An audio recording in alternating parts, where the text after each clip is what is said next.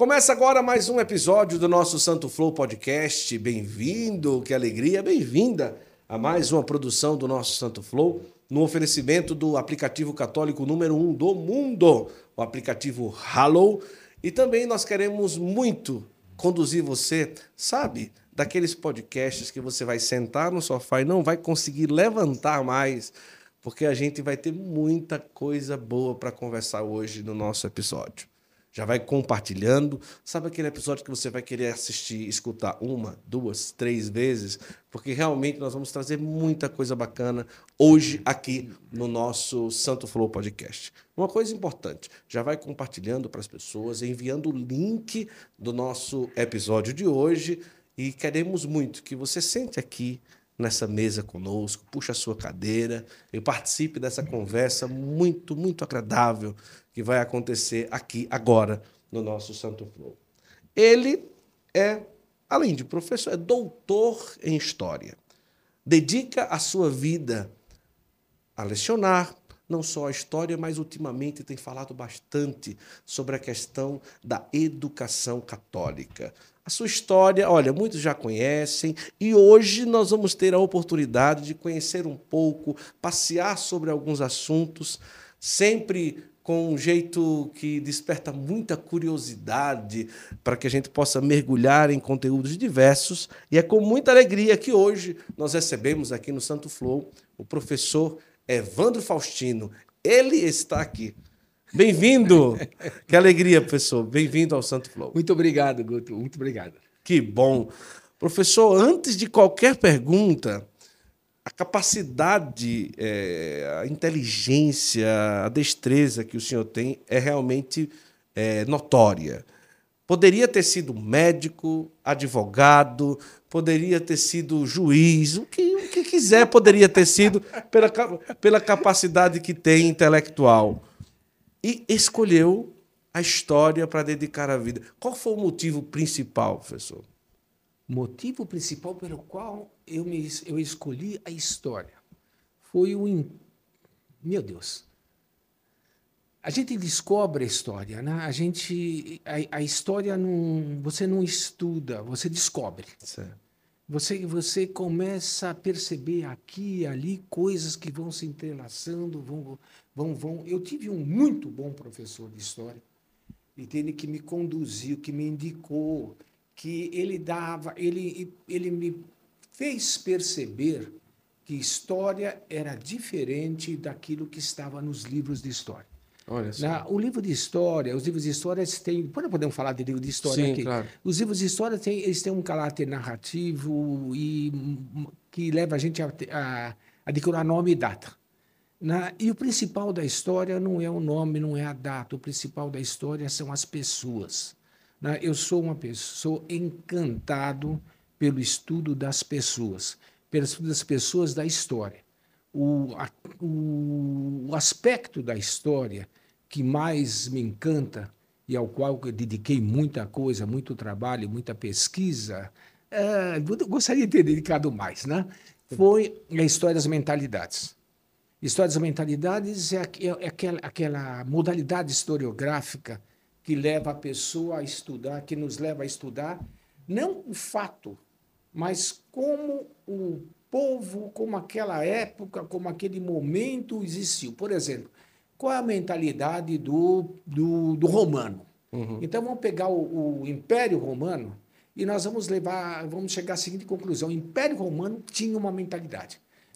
Isso tem um modo de pensar. Existe um modo de pensar romano, assim como existe um modo de pensar brasileiro. Uhum. Assim como existe um modo de pensar inglês, existe um modo de pensar mexicano. Quer ver só?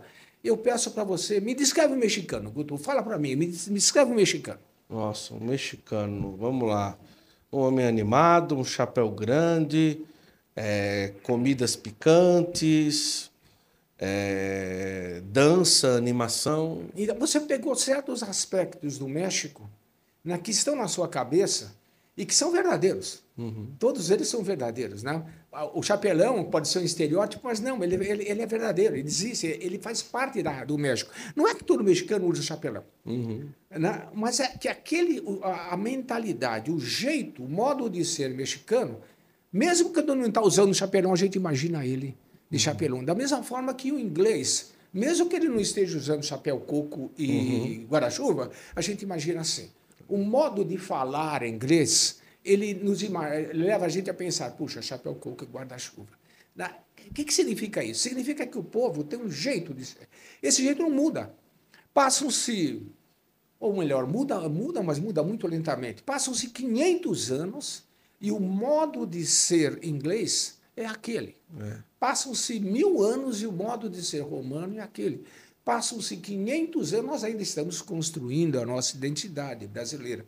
O Brasil, do ponto de vista histórico, historiográfico, ele tem 500 anos, né? enquanto, enquanto história assim contada, e nós ainda estamos construindo a nossa mentalidade. Mas tivemos na, na, na nossa, na nossa historiografia certos uh, certos gênios, certas pessoas que não da mesma opinião, hein? Uhum. E muitos deles nem mesmo nem mesmo como cristãos ou católicos, mas que souberam captar o modo de ser brasileiro. Eu falo dois, uhum. para falar, para ficar só em três, vai, quatro, não sei. Uhum. Sérgio Buarque de Holanda. Ele captou o jeito de ser brasileiro do jeito dele. Né? Um outro que tem uma mentalidade que pensa de maneira oposta politicamente, ideologicamente, né? É Gilberto Freire. Uhum. Ele captou o jeito de ser brasileiro também. Então, essas pessoas nos mostram muito mais o Brasil do que se eu ficar decorando 7 de setembro, independência, 22 de abril, é, descobrimento do Brasil, etc. A gente acha a história chata, muitas vezes porque nos passam a história colocando nomes e datas. Isso é verdade. Nomes e datas. Colocando um, a, a, coisa de uma maneira mecânica. Obrigatoriedade é de decorar, de saber aquilo decorar, dali. Decorar. Imagina, a nota que você tira depende se você errou ou acertou uma data. Uma data. E não é só isso. Muitas vezes depende de, de circunstâncias assim que são são. Você tem que, por exemplo, né? exame vestibular, né? Você tem que apresentar os fatos de uma forma que já está formatada, já está apresentada de um jeito que é um jeito ideologicamente, tem um viés ideológico, que se você não apresentar daquele jeito, você é reprovado no vestibular. Entende? Então, se você for ver de um outro jeito, né? Ainda que você não ataque o viés ideológico, se você for ver de outro jeito, você fala, ah, não, não, não, isso, isso aí não é. Entende? História é realmente reconstrução do passado? Isso é um problema para ser discutido. Né? Uhum. Né? A história é muito mais que reprodução do passado. A história ela é interpretação do passado. Uhum. A história, na história, a gente interpreta o passado. Eu te dou um exemplo, já que nós estamos conversando informalmente. É isso saindo, mesmo, bora com tudo. É bom é assim, é bom é assim. Uh, deixa eu pegar, dar, dar, um exemplo para você que eu costumo dar para os meus alunos de quando eu falo, quando eu faço teoria da história. É, vamos imaginar um milionário. Eu contava a história como ser um milionário japonês, mas pode ser um milionário árabe também. Sim, não? Sim. Mas vamos imaginar um milionário japonês. Os árabes estão mais ricos que os japoneses? É, hoje, é, vamos, um multimilionário japonês, sim, um tanto quanto excêntrico, que ele tem muito dinheiro e é apaixonado por cinema. E ele resolve é, dar um prêmio. Né? Ele faz um prêmio de cinema.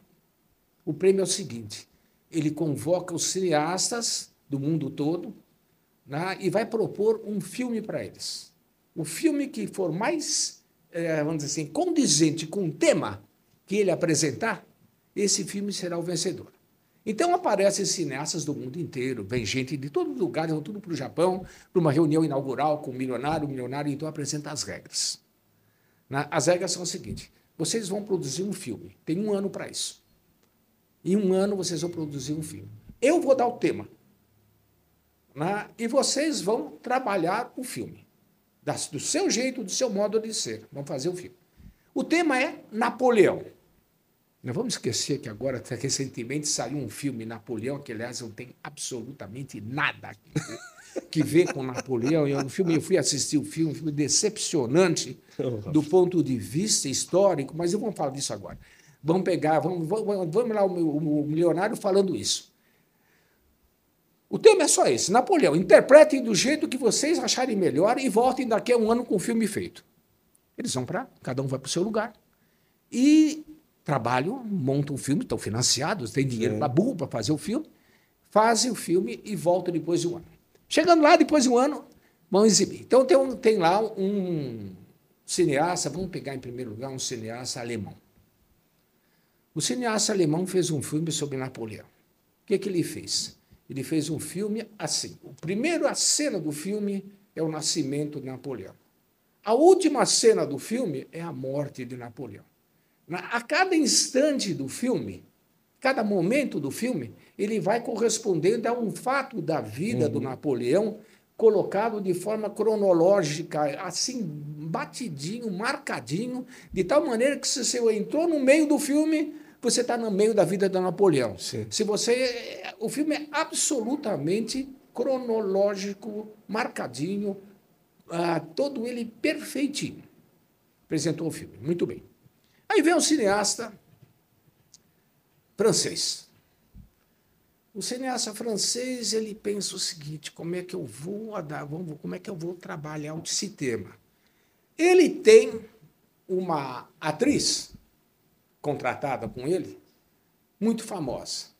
E ele foca o filme na importância de Josefina na vida de Napoleão. Sim. Entende? Então o filme foca a Josefina, foca Napoleão, obviamente, Sim, né? claro. né? Mas ele mostra Napoleão do ponto de vista do relacionamento pessoal dele com a Josefina. Sim. Tá? Aí vem um cineasta inglês cineasta inglês, todo pomposo. Bom, nós ganhamos Napoleão, Batalha de Waterloo, né? Então vou fazer uma, um filme só sobre a Batalha de Waterloo. Eu faço cinco minutos, dez minutos de filme introduzindo o tema, que é a Batalha de Waterloo, e na uma hora e meia depois, né, eu descrevo a Batalha de Waterloo com todo o seu esplendor, com todos os detalhes, etc. E no final, o, os ingleses, Wellington vencendo Napoleão. O cineasta argentino. O cineasta argentino vai fazer, ele faz o seguinte: eu vou fazer um filme que se passa na Argentina. Napoleão nunca esteve na Argentina. Uhum. Mas é evidente que toda a independência da América do Sul, todos uhum. os países da América do Sul, eles ficaram independentes por causa de Napoleão. Uhum. Foi a invasão de Napoleão lá na Espanha que fez com que todo a, América do Sul ficasse independência. E ele trabalha esse, esse tema. Trabalha esse tema com uma profundidade, falando todos os problemas aqui, todas as lutas intestinas que teve na Argentina, em toda a América do Sul, fala de Bolívia, fala de São Martín, etc., mostrando como a América ficou independente por causa de Napoleão. Napoleão nem aparece no filme dele. É citado continuamente, mas não aparece. Um cineasta brasileiro ele tem uma sacada assim. Eu vou fazer um filme imaginando o que teria acontecido se Napoleão tivesse vencido a Batalha de Waterloo e não perdido. Porque ele perdeu por um instante. Uhum. A Batalha de Waterloo é interessantíssima porque Napoleão podia ter ganho a batalha até o minuto final. Até o um minuto final, modo de dizer. Até a, as duas horas finais da batalha, ele podia ter ganho a batalha ainda. Então, ele, determinadas circunstâncias fizeram com que ele perdesse, mas ele podia ter ganho. O brasileiro viu agir o seguinte: ele ganhou. Né? E aí, qual seria o mundo? O que teria acontecido com o mundo se Napoleão, que era jovem, Napoleão morreu com. Não estou de cabeça agora, mas a gente fica espantado quando lê isso. Napoleão morreu com 50 e poucos anos de idade. Tudo o que aconteceu na vida dele né, foi antes dos 50 anos. É. É? O que, o, que, o que teria acontecido se Napoleão tivesse vencido a Batalha de Waterloo e dominado a Europa? Né? E ele imagina o filme a partir daí e faz, então, toda uma elaboração a partir daí. Muito bem, os filmes foram apresentados. Os jurados estão lá. Eu pergunto para você. Você é jurado, Guto. Certo. Você pergunta para você, você desclassifica algum dos filmes porque não cumpriu com seu objetivo ou não? Veja bem. O tema era Napoleão. Sim. Você desclassifica algum dos filmes não, porque nenhum, não cumpriu? Nenhum. Não desclassifica o alemão. Não. Porque o Napoleão não desclassifica Você haveria alguma dúvida, por exemplo, vamos pegar o filme argentino, vai, nem aparece Napoleão no filme, É, você não. desclassifica? Não. Veja bem, por que, que não? São, todos eles são verdadeiros, inclusive o brasileiro. O filme brasileiro, ele está fazendo uma elocubração que pode ser feita. Isso. Em ciência, a gente faz projeções continuamente sobre o que teria, o que vai acontecer se tal coisa acontecer. A história pode ser encarada de certa maneira como sendo uma ciência. Né? O que teria acontecido se? É, é perfeitamente possível em história faz- fazer isso. Então você não desclassifica nenhum deles. Essa é a forma, isso é história. História não é propriamente contar o fato. Os gregos davam musas para as artes. Cada havia nove musas, eu não vou saber de cor agora o nome de todas as musas, né? Mas havia no- nove musas e cada musa patrocinava, inspirava uma arte. Então havia a musa, a musa da pintura, havia a musa, a musa da música, da dança, até psicore, essa eu me lembro. Né? Havia a musa da dança, havia mil musas diferentes. Né? E havia uma musa para a história. Olha que coisa. Chamava-se Clio. a Ou seja, os arte. gregos veem a história como arte. Os gregos não veem história como ciência, no sentido que nós vemos ciência. Eu pego esse, esse biscoitinho aqui e eu vou ver ele como ciência. Entende? Eu faço análise química dele, vejo que, o que, que tem aqui de farinha, de açúcar, de mil coisas diferentes, né? E eu faço, eu analiso o biscoito como ciência e dou uma visão científica do biscoito. Agora, se eu parto o biscoito, que está duro, Sim. se eu parto o biscoito e como ele, entende? Eu estou vendo e percebo, puxa, que coisa maravilhosa, que sabores, etc. Eu estou entrando num outro terreno, que não é o terreno da, da ciência, é o terreno do quê? Da história? Da, não, da arte. Da Da, arte. arte culinária. Verdade. Não existe uma arte culinária. Verdade. Existe a arte que compõe, veja bem, a história, ela é arte. É a história e a interpretação. Eu vejo os fatos e eu os interpreto. Eu não descrevo os fato- fatos. Descrever os fatos, pura e simplesmente, é a história, mas é uma história muito, que a gente chama de história factual. Uma coisa É interessante. Pouco. Olha, muito pouco. Você já sentiu o que, vai ser a nossa conversa hoje do Santo Flow? Imagina, nós introduzimos um pouco. E o biscoito tá bom? Um jogo Ah, ótimo. Arte culinária. E aí, é, imagina, para a gente introduzir um pouco sobre história, foi realmente um mergulho no universo, está sendo. Então já vai compartilhando aí essa live, mandando para todo mundo, que é hoje. Agora, só dando uma pausa é, no assunto da história, o senhor é natural de onde? Eu sou paulista. Paulista? Paulista e paulistano. Como que é a história como católico? Já nasce numa família católica? Como que é? Sim, sim, sim. Eu tive a alegria, a graça de nascer numa família católica. Graça sempre fui. Fiz a... Eu me lembro coisas íntimas, não. Eu me lembro, É podcast aí. eu me lembro perfeitamente do dia da minha primeira comunhão. Olha, só, Sou capaz de descrever o dia da primeira comunhão. olha só. dia e eu fiz a minha primeira comunhão há mais de 60 anos. E me lembro perfeitamente dos detalhes do dia, do meu despertar, da conversa com a minha mãe, da minha arrumação, da minha ida a pé para a igreja, na, da missa. Me lembro dos detalhes. A me missa em lembro, latim. A missa, naquela época, a missa em latim. Né? Me lembro de, do local em que eu estava. Me lembro do ponto em que eu estava quando comunguei. Eu recebi a primeira vez a comunhão. De em que parte? Eu sou capaz de ir na igreja hoje. A Paróquia igreja. qual é? a? Nós somos do Carmo, em Itaquera. Itaquera. Eu, era, eu sou de Itaquera, do bairro Zona Leste de São Paulo. Sou capaz de entrar na paróquia e dizer, foi nesse ponto, nessa igreja, foi nesse lugar aqui que me ajoelhei para receber a primeira comunhão.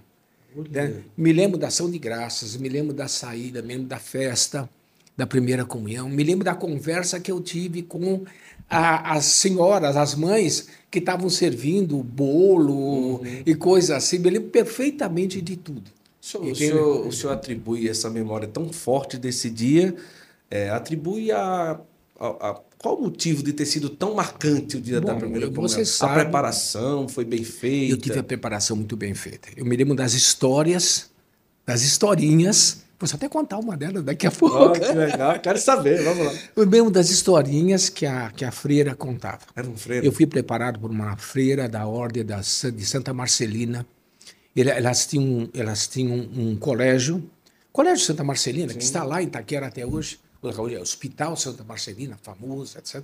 As freiras iam preparar as crianças para a primeira comunhão. E uma das freiras que preparou, ela preparava contando histórias, né? Olha o que que, aliás, diga-se de passagem, é a forma mais sábia de fazer qualquer preparação e para dizer a verdade, Guto, eu acho que a forma mais sábia é de ensinar.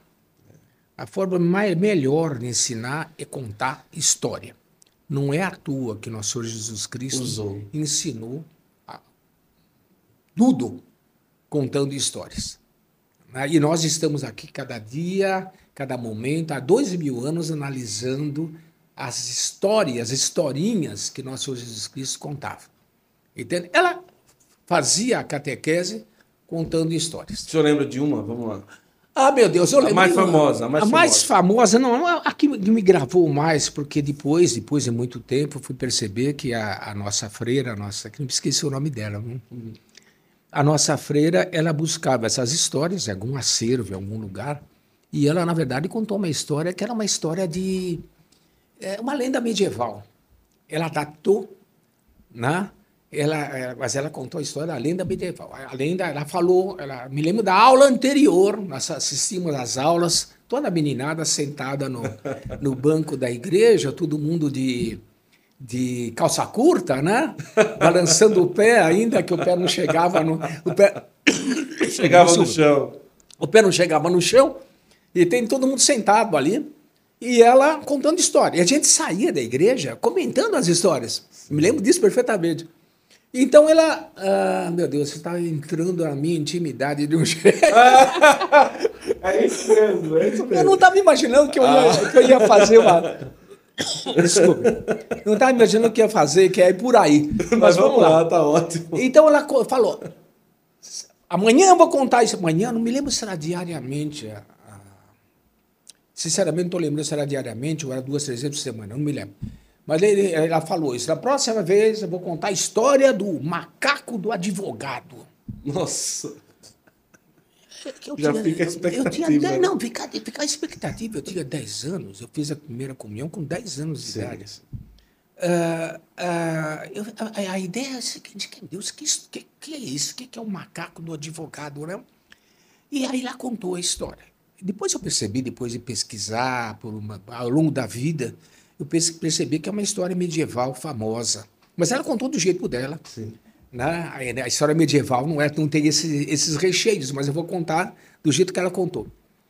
Que havia um, um advogado, que ele era uma pessoa muito capaz, etc., e que tinha uma mãe ah, muito piedosa.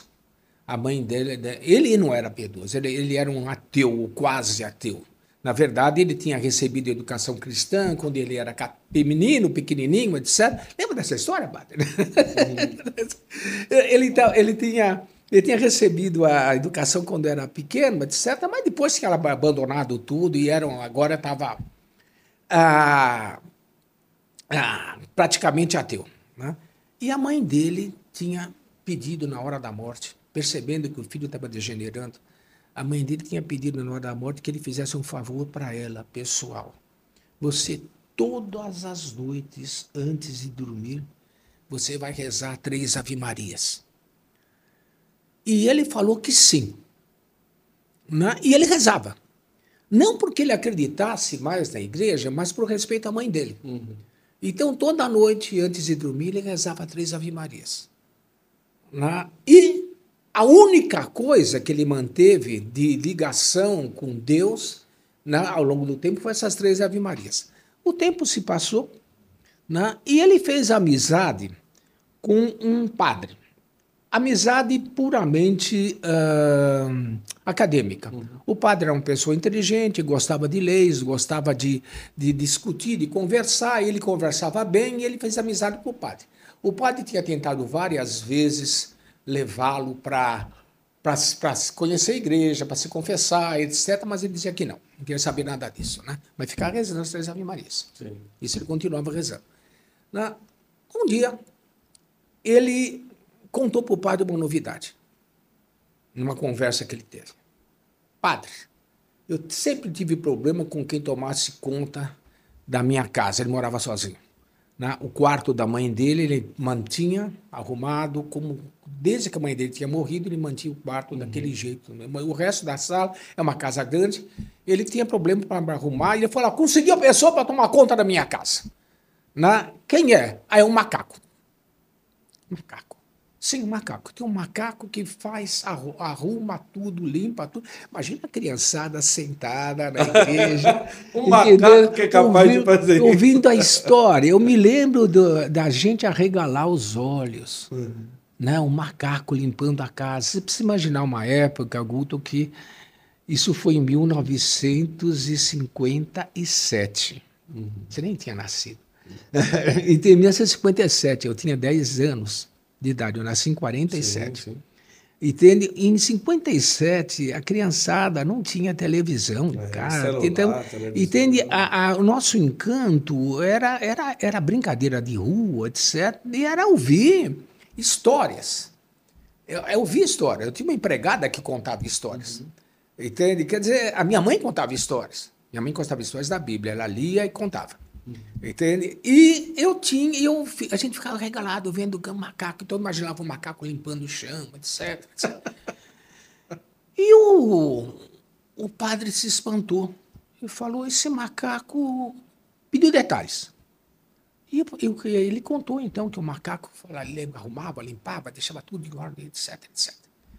O, achou, o padre achou estranho e falou: Vamos lá visitar o macaco na sua casa o senhor quer visitar um, o meu macaco? Falei, vamos lá, eu quero visitar o um macaco. Ele mora na sua casa, mora na minha casa. Vamos lá, então. E o padre pegou e colocou a estola. Me lembro da freira fazendo, falando isso. Colocou a estola, na, a estola roxa, na, e, colo, e pegou também um frasquinho de água benta. Na, o, como é que chama? O, aspersório. É, um aspersório. Aspersório de água benta. E ele foi. Né? Chegou lá na casa dele, o advogado mostrava uma casa muito grande, etc. Então ela descreveu a casa, um palácio, né? E, e, e, nós entramos junto com o padre, né? Junto com o padre, não, junto, é junto com o padre e com a advogada na casa, né? Toda a criançada imaginando, Sim. entrando na casa. E ele chamou o macaco, não me lembro o nome do macaco agora, e ninguém atendeu. E o, padre, e o advogado começou a procurar o macaco, e o macaco tinha sumido. Né? Para tudo quanto é lado procurou, não tinha. Então, não existia, não existia, o macaco sumiu. Onde é que está ele? Né? Sumiu. Então o padre falou: procura mesmo que ele está por aí, em algum lugar. E foram procurando, procurando, procurando, desceram por umas escadas, chegaram no porão. No porão, atrás de umas cestos, umas, umas sujeiras, um lixo, eles encontraram o macaco todo encolhido lá no fundo. Né? E o, o advogado falou: sai daí, o padre quer te conhecer. E ele está todo encolhido lá no fundo. Aí o padre falou, dá licença. Afastou o advogado e falou, sai daí. O macaco saiu. Aí ele perguntou para o macaco, diz quem você é. E o macaco falou, sou o demônio. E o que, é que você está fazendo aqui? Eu vim aqui para levar esse cara para o inferno. E por que, é que você não levou? Porque ele reza três Ave Maria. Olha. O dia que ele deixar de rezar as três Ave Marias, eu levo ele para o inferno. Acabou a história. Você imagina a meninada, 10 anos de idade, uhum. ouvindo a história. Nunca mais ia deixar Mas de rezar. Nunca né? mais vou deixar de rezar três Ave Maria. Não, veja bem, veja bem, a, a história você vai dizer é ameaçadora. Ah, não, é. ela não é ameaçadora. É. Ela é encantadora. Ela é encantadora. Ela mostra para nós e mostrava para a criança que eu não preciso. Não é que eu tenho medo do demônio. Eu nunca tive medo do demônio, graças a Deus. Entende? É, é, é, mostra o seguinte: a criança não precisa ter medo do demônio. Por quê? Porque tem meu anjo da guarda. Uhum. As histórias de anjo da guarda, não estou lembrando nenhuma agora, uhum. mas as histórias de anjo da guarda que ela contava, né, que o nosso anjo está ali para nos ajudar em qualquer momento. Eu tinha, ela, ela ensinava a gente a conversar com o anjo da guarda. Olha. Ela dizia: conversem com o anjo da guarda de vocês, falem com ele, né? deem o nome para o seu anjo da guarda e converse com ela. Isso é uma pedagogia o maravilhosa. acredita que na escola nós já temos vários problemas de didática, da forma como se traz o conteúdo, às vezes até com um viés já preparado. E nós passamos um bom tempo, agora estão tentando mudar um pouco, em que a metodologia e a forma de passar na escola acabou chegando na catequese da igreja. Um, passou um tempo, ainda hoje se tem bastante, mas estão tentando mudar aos poucos. Mas a própria catequese de igreja, ela é meio que absorvida pela metodologia da escola que já não estava boa, e se traz ali uma catequese com formato de escola, com lousa, com cadeira escolar. Cadê o seu caderno? Cadê a sua, a sua caneta? Cadê o seu lápis e tal, não sei o quê. É, o senhor acredita que é, fazer isso com a catequese meio que enfraquece um pouco é, aquilo que é a forma de trazer as coisas de Nosso Senhor para as crianças e a própria catequese em si, né? Guto, veja bem.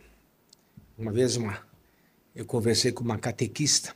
Aliás, quem conversou mesmo foi um grande amigo meu, professor de história também, chamado Augusto, Augusto Vitor Florestano, uma pessoa que, se estivesse viva, o senhor precisaria ter entrevistado. Sim, Você ia sim. gostar muito de conversar com ele. Só que já teria derrubado tudo aqui nesse momento.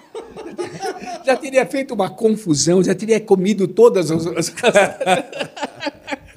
ele uma vez falou do encontro que ele teve com uma catequista. A catequista estava tomando, estava dando aula de catequese para a sobrinha dele. Ele estava preocupado com que a sobrinha estava recebendo de catequese. E por acaso encontrou com a catequista e perguntou como é que qual é o seu método, o que é que você está usando, etc. Como é que você trabalha? Ele era professor. Uh, e ela falou: Ah, nós usamos Skinner. Na, o meu método é o método de Skinner. Eu dou, ah, a, a catequese nós usamos Skinner para ensinar. É todo um método, Sim. entendeu? Existem modas educativas né? E uma delas é o tal do, uhum, do, sim, do Skinner. O Skinner é, é um método mais ou menos. Bom, não vou descrever agora o método de Skinner, mas é mais ou menos o seguinte: você vai recompensando a criança, cada vez que ela acerta alguma coisinha, você dá, um, você dá uma espécie de, de, de, de prêmio. Aí a, a, a, criança aprendeu uma outra coisa, você dá mais um prêmio, dá outra. É mais ou menos como treinar um macaquinho. Entendeu? É mais ou menos fazer um treinamento desse tipo, né? Ah, Engraçado, por quê? Porque Cine estava na moda. Entende? Nós, nós pagamos um, nós pagamos o preço de querer imitar o mundo. Nós temos o melhor de todos os mestres. Né? Nós temos o ensinamento mais limpo, mais puro e mais bem montado que jamais existiu na história como qualquer professor ateu, pagão, reconhece, que é o método que nosso Senhor Jesus Cristo usava para ensinar. Que não é só nosso Senhor Jesus Cristo, hein? Entende? Um monte de outros grandes e sábios da história também usaram o método, né? Qual, qual, qual era o método? O método de tocar a alma, de tocar a pessoa na alma através do símbolo Haveria, haveria muito a falar a respeito da parábola e do símbolo aqui. Uhum. Muita coisa para falar a respeito disso, mas vamos deixar agora de lado. O senhor tocava a pessoa através do símbolo. Né? Agora, os novos métodos, eles querem passar conteúdo. Eles acreditam que educar é passar um conteúdo. Veja, eu quero te explicar. Hum, eu quero te explicar Pega essa imagem aqui, que está aqui do lado, né? Eu acabei de visitar, né? Ah, nosso bem-aventurado. Uhum. Estive lá em Assis visitando. Sim. Ele teve a, a graça de ver ele ali, o corpo dele de tênis, entende? Com um rosto, não sei se aquilo estava tratado, mas me deixou encantado. Uhum. Entende? Vamos supor que eu queira explicar a respeito dessa imagem. Uhum. Eu posso fazer dar uma aula de conteúdo falando da biografia, assim, física, dizendo que ele era um rapaz de tantos anos de idade, usava tênis Nike, não sei o que tá. Uhum. Falo um monte de coisas a respeito dele e não digo nada porque eu poderia dizer a mesma coisa a respeito de mil outras pessoas. Ou eu pego uma, uma frase que ele dizia a respeito da Sagrada Eucaristia, por exemplo, uhum. né? e conto e comento. Eu conto um caso da vida dele. Entende? E aí as pessoas se tocam, as pessoas percebem. Nosso Senhor Jesus Cristo sabia com, com, que, com que didática uhum. sabia tocar a alma. Na, os nossos catequistas, muitos deles, né, não todos, graças a Deus, nós temos catequistas muito bons, mas alguns deles cedem a ideia, vamos fazer coisa moderna. Vamos fazer uma coisa moderna, vamos fazer uma coisa assim, é, científica. E fala um monte de pataquada. E a criançada, então, vai na, na, na catequese como se, como se fosse na escola, anotando. Na, ora, nós sabemos que aquilo que está anotado no caderno tem um provérbio cínico a respeito de escola, não sei se você ah, conhece, né? É? Professores conhecem. Ah, o que, que é uma aula? Né? Uma aula formal. É um, é um método pelo qual as anotações que, que estão na, na, no caderno do professor passam para o caderno do aluno sem passar pela cabeça nem do professor nem do aluno. Então a criança tem um caderno bonitinho, todo enfeitadinho, etc., mas não guardou nada. É verdade. Entende? Não guardou nada. Por quê? Porque esse, essa forma de ensinar, escreva, anote, e só isso, é mecânica. Não é através desse método que, se, que entra na cabeça das pessoas as coisas. Na, a, a, as coisas têm que estar pela alma. Tem que andar pela inteligência, pela vontade, pela sensibilidade, pela vontade. As pessoas precisam fazer propósitos. Essa freirinha que nos dava aula, ela não deixava terminar nenhuma aula sem que houvesse um propósito feito. Para não falar da freirinha, mas para falar de Santo Inácio de Loyola uhum. e para falar dos exercícios espirituais, né, que talvez seja das obras Sim. primas das maiores obras da cristandade são os exercícios espirituais de Santo Inácio de Loyola, né? você não, não termina uma meditação sem fazer um propósito. Por quê? Porque precisa ficar, você precisa concretizar. Entende? É, não é saber a lição. É, é praticar a lição. É diferente de saber a lição. Saber a lição, eu decoro. Eu decoro e repito. Papagaio faz isso. Entende? Enquanto que a praticar, praticar é diferente. Eu internizo aquilo. A gente saía, descia, eu me lembro perfeitamente, a igreja ficava no alto do morro. Fica ainda, ela está lá a igreja, graças a Deus. Ainda fica no alto do morro, tem uma escadaria, da escadaria depois tem uma ladeira que descia. Eu morava lá embaixo, lá na ladeira. Entende? Então a gente descia conversando. A meninada, meninos de 10 anos de idade, uhum. né? descendo a ladeira, conversando e comentando. Às vezes a catequista fazia a crueldade né, de não terminar a história. Entende? Ela disse: amanhã a gente continua. Né? Entende? E a gente ficar discutindo como é que a história ia continuar. Eu me lembro disso perfeitamente, me lembro até o ponto. Se eu, se eu descer aquela ladeira hoje, sou capaz de me lembrar o ponto em que eu estava conversando com meu amigo. Não lembro do amigo, uhum. mas me lembro do, da, da fala. Nós dois conversando como é que essa história vai prosseguir. Desculpe aqui esse negócio aqui. Não, fica à, vontade, fica à vontade. Como é que essa história vai prosseguir? Essa forma de ensinar é uma forma que faz um bem enorme para todo mundo, quanto mais para a criança. Entende? Eu conto um caso, que não é meu, sobre como tratar uma criança que eu li na vida de um santo atual, Antes de eu falar, antes eu queria dizer o seguinte, pessoal. Só para vocês terem uma ideia, aqui eu estou com alguns livros, só para embasar um pouco, se você ainda não conhece. É, por exemplo, esse daqui, professor Evandro Faustino, Colégio dos Nossos Filhos, Educação Personalizada, tá bom? Tem esse aqui, esse aqui é uma versão nova, tá? É, do mesmo livro. Aqui nós temos é, do professor Evandro Faustino com Professor Rolim, professor grande Rolim, amigo meu. Educação de qualidade, educação nas virtudes, tá bom? Só para vocês terem uma ideia, por onde que nós estamos entrando aqui na conversa, é, preceptoria para educadores, né? Acho que com o professor Evandro nós vamos ter que fazer no mínimo cinco podcasts. Porque um não, né, filha? Vai ser difícil, né?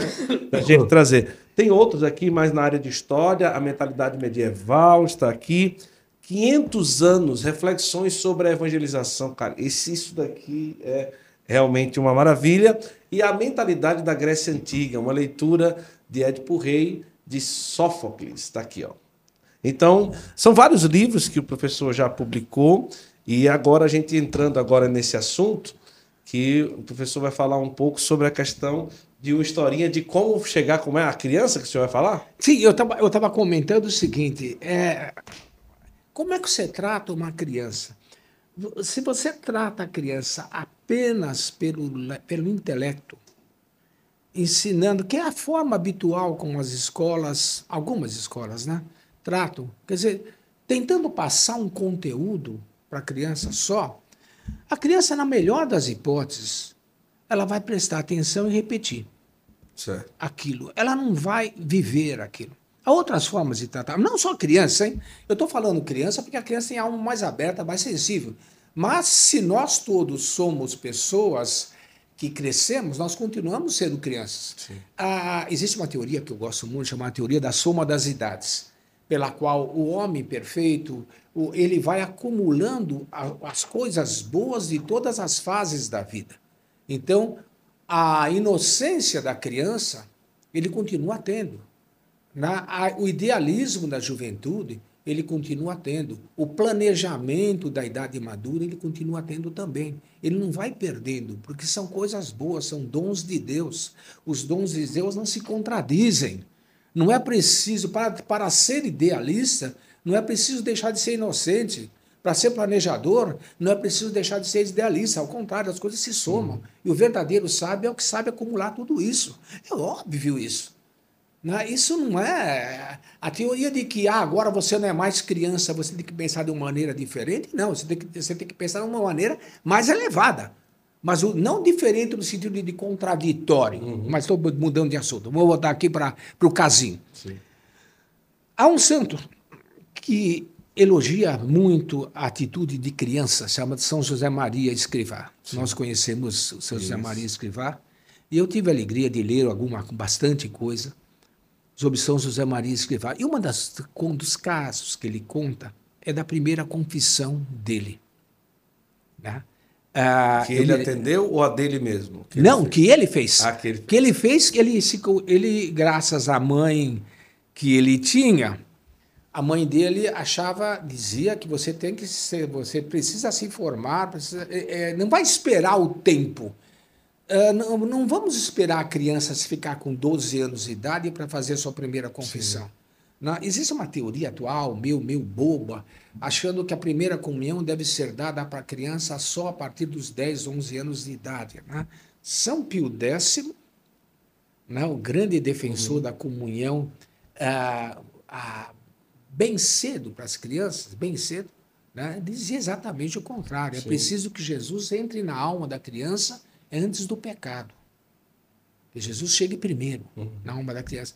Então ele conta que foi se confessar, acho que com cinco anos de idade, eu não me lembro, mas era, é, ele, ele, ele conta que quando ele chegou lá na, na, no confessionário, né, o padre ele ficou, ele se ajoelhou né? E, como quando ele se ajoelhou, a, a, a gradezinha do confessionário ficou acima dele, de maneira que o padre abriu não viu ninguém. Não viu ninguém.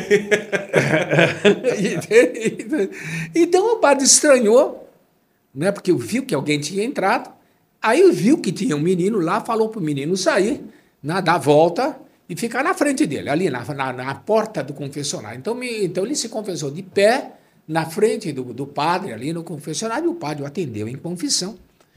E ele não conta o que o, ele comenta o seguinte, que, que o padre, que era um monge carmelita, que devia ter tantos anos de idade quanto milênios de sabedoria, o padre ouviu a confissão dele e falou: Vou te dar uma penitência. Você vai pedir para sua mãe te fritar um ovo e você vai comer um ovo de penitência. Ele chegou em casa, né?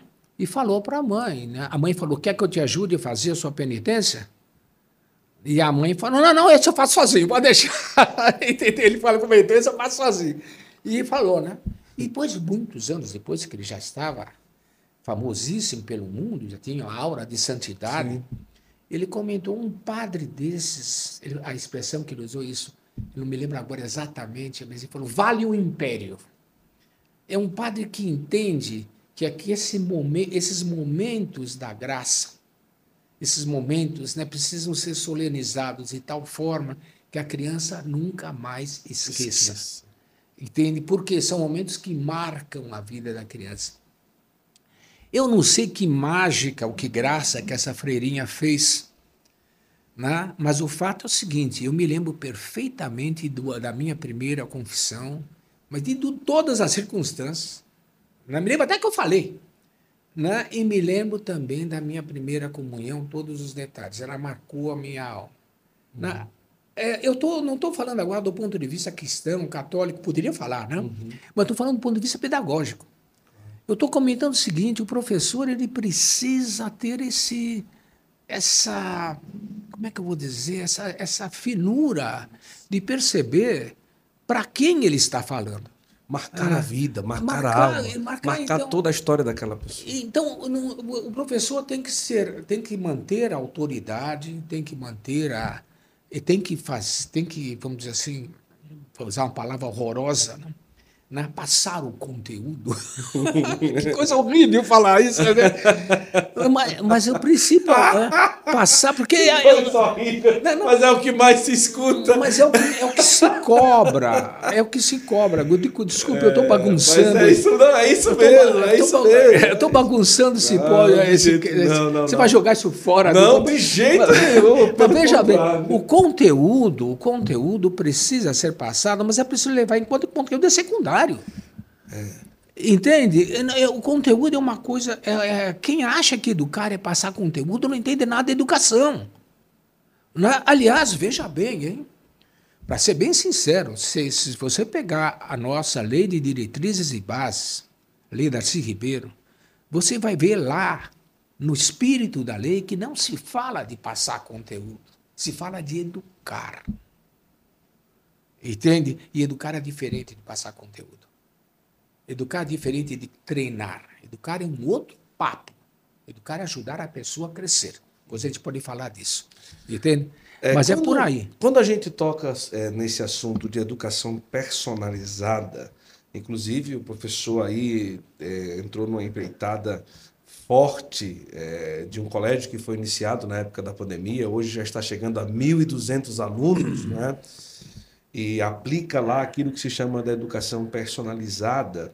Inclusive está aqui nesse livro que eu trago pela editora Quadrante, o Colégio dos Nossos Filhos, a educação personalizada. Se nós pudéssemos conseguir assim resumir, é, se a gente conseguisse resumir um pouco é, do que se trata e as características dessa educação personalizada, será que o senhor conseguiria trazer alguns pontos aí para a gente? Consigo sim. É, vamos, vamos resumir, né?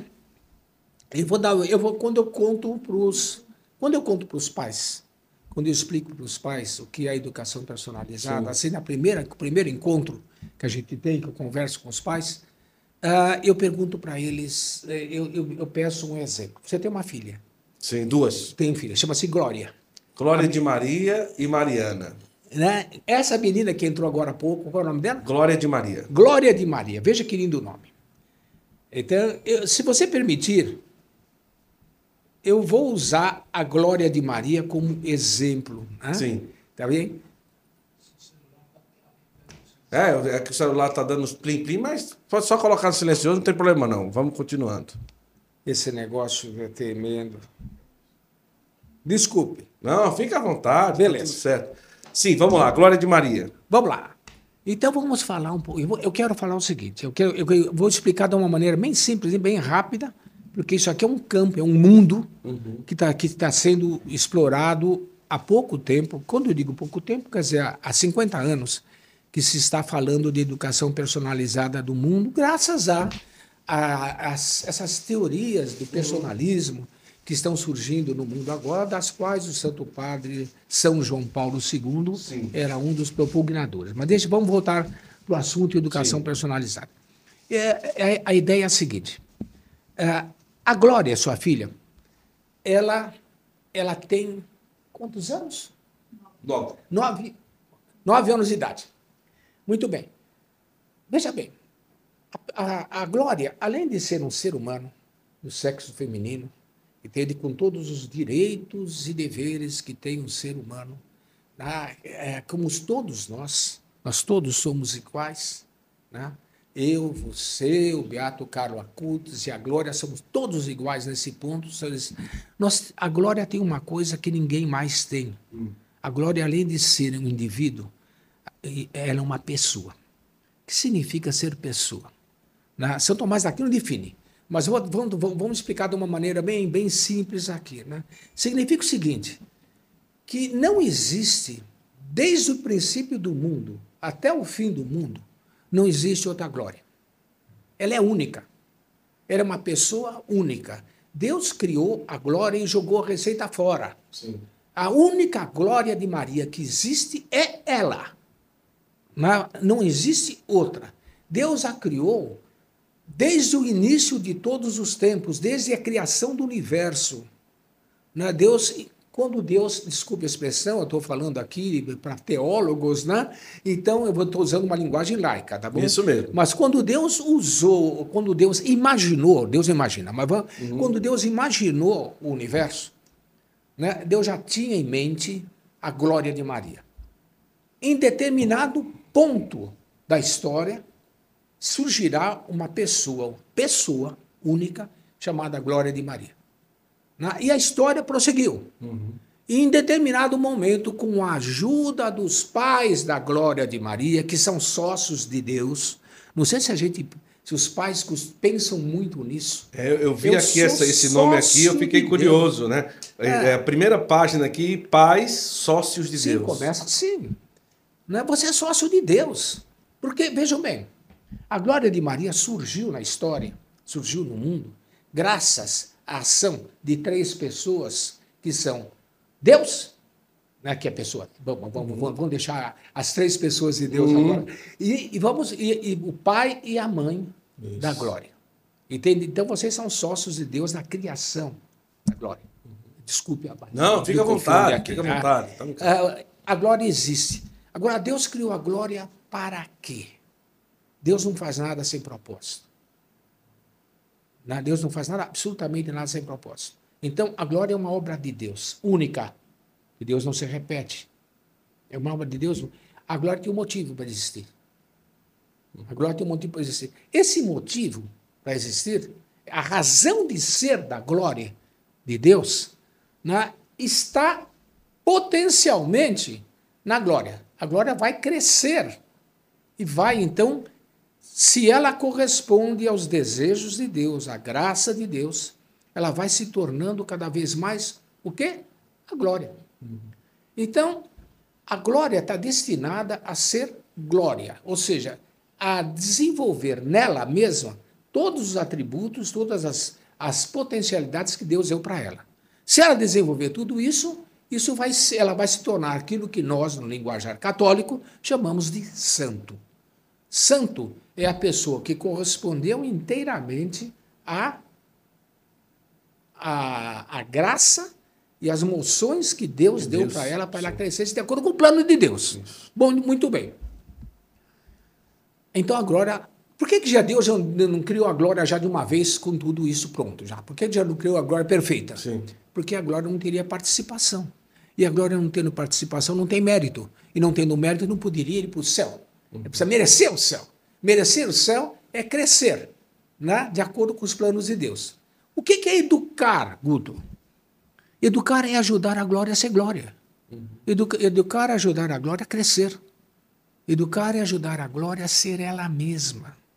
Educa educar é ajudar a glória a realizar em si os planos que Deus, Deus tem para ela. Isso é educar. Essa é a missão do educador. O resto é papo.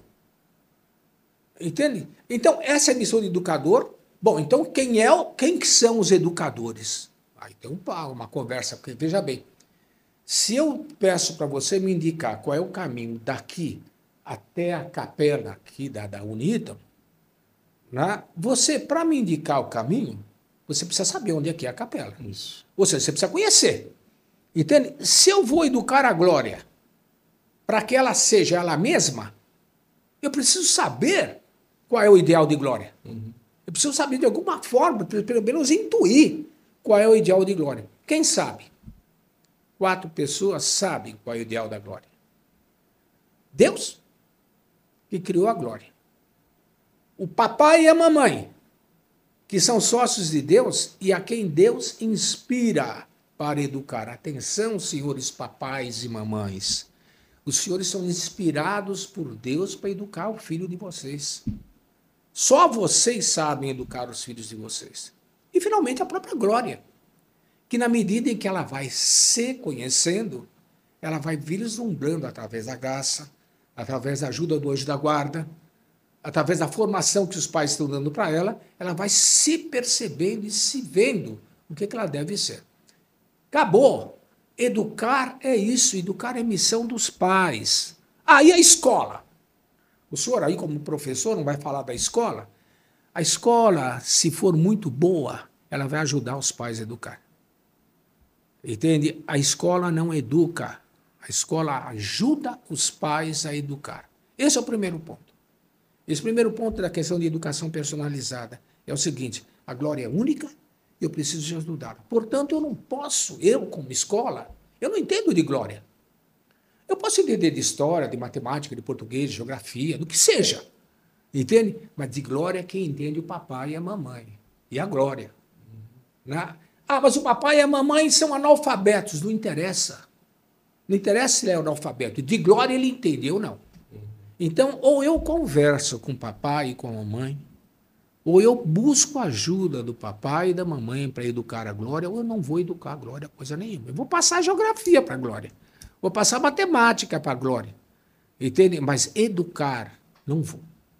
Entende? Ou eu converso com a glória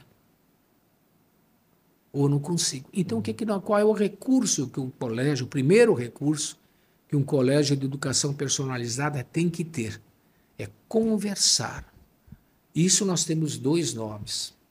Né? Um é a preceptoria. Que fala aqui nesse livro. Entende? Preceptoria, então, o que, que é? A conversa.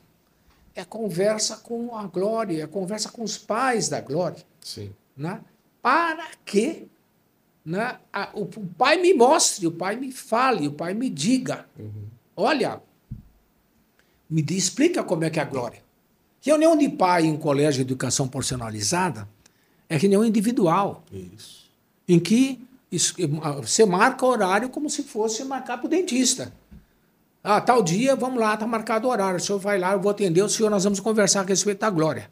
Ah, mas tem a Glória e tem a. Qual o nome da outra, outra Mariana. Filha? Tem a Mariana também. Então, marca autorado para Mariana. Uhum. Entende? Nós vamos conversar da Glória. Entende? E aí a gente fala da Glória. Na, o professor quer ouvir o papai e a mamãe. Por que o papai e a mamãe? Porque o papai tem visão diferente da mamãe.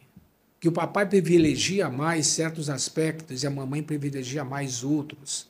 E se eu quero ajudar a Glória a crescer, eu preciso ouvir o papai, preciso ouvir a mamãe e preciso ouvir a glória. Uhum. Entende? Por quê? Porque eu possa fornecer subsídio, fornecer ajuda. Na verdade, a educação personalizada vai levar a pessoa a se autoconhecer. E quando ela conhece, quando ela se autoconhece, ela começa a perceber que eu preciso crescer em tal aspecto. Veja bem, hein? Uma vez eu perguntei num colégio de educação personalizada qual a diferença entre essa conversa e a confissão. Né? Porque o padre vai atender uhum. confissão. Né? E um menino tentou explicar lá, explicou de uma maneira meio, meio confusa. Mas a, a ideia é a seguinte: primordialmente na confissão, né, eu vou pedir perdão das minhas faltas. Primordialmente, não é só isso, mas eu vou pedir perdão das minhas faltas. Então, confesso os meus pecados, me arrependo né, e recebo a absolvição do sacerdote que vem do céu. Na, na preceptoria, não se trata de falar dos defeitos. O principal na preceptoria, primordialmente, é falar das qualidades. É falar das potencialidades que você tem. Uma coisa que o preceptor costuma falar com os alunos, com os alunos, com, os, com as pessoas que ele atende, que ele conversa, faça um exame de consciência, não dos seus pecados, mas das suas virtudes. Faça uma lista do que você tem de bom. Na, pesquise. Sabe quem ensinava isso? Um doutor da igreja que ensinava isso, aliás, uma doutora da igreja que ensinava isso, Santa Teresinha do Menino Jesus. Você está lembrado? Santa Teresinha chegou a ser mestra de noviças, né? Sim, sim. E ela formava as noviças na espiritualidade carmelita. Né? E uma das coisas que ela disse, que ela ensinava as, meninas, as mocinhas, as meninas a fazerem, era o exame de consciência ao contrário. Olha. Quer dizer, faz o exame de consciência das suas virtudes, daquilo que você tem de bom. Para quê? Para agradecer o menino Jesus. Né? Tem uma poesia dela, Repelle Toi, em que ela comenta isso, em que ela fala para o menino Jesus: lembre-se né, de tanta coisa boa que o Senhor me deu. Olha. Não está fazendo um pedido, uhum. é, é agradecimento. Então, a formação na educação personalizada, a preceptoria, leva a pessoa a tomar consciência do seguinte: poxa, eu não sou pouca coisa. Deus pensou em mim. Deus pensa em mim. Né? Deus me sustenta na vida, como nós sabemos. Deus, Deus, não, é, Deus não deu corda na gente e soltou por aí. Uhum. Deus está sustentando a gente na vida. Da mesma maneira. Desculpe. Fique à vontade. Da mesma maneira, ah, Deus é, nos mantém na vida. Deus quer que a gente uhum. cresça, Deus quer que a gente, vamos dizer assim, prossiga na vida e Ele nos sustenta na, na, na, na, na existência. Então, eu não sou pouca coisa. Né? E o que, que Deus quer de mim? O que, eu quero, o que, que Deus quer de mim agora? Então, Deus quer de mim agora que eu faça bem o que eu estou fazendo. Deus quer de mim que eu faça agora, por exemplo, que eu, falando de um sacerdote, que eu celebre bem essa missa. Uhum.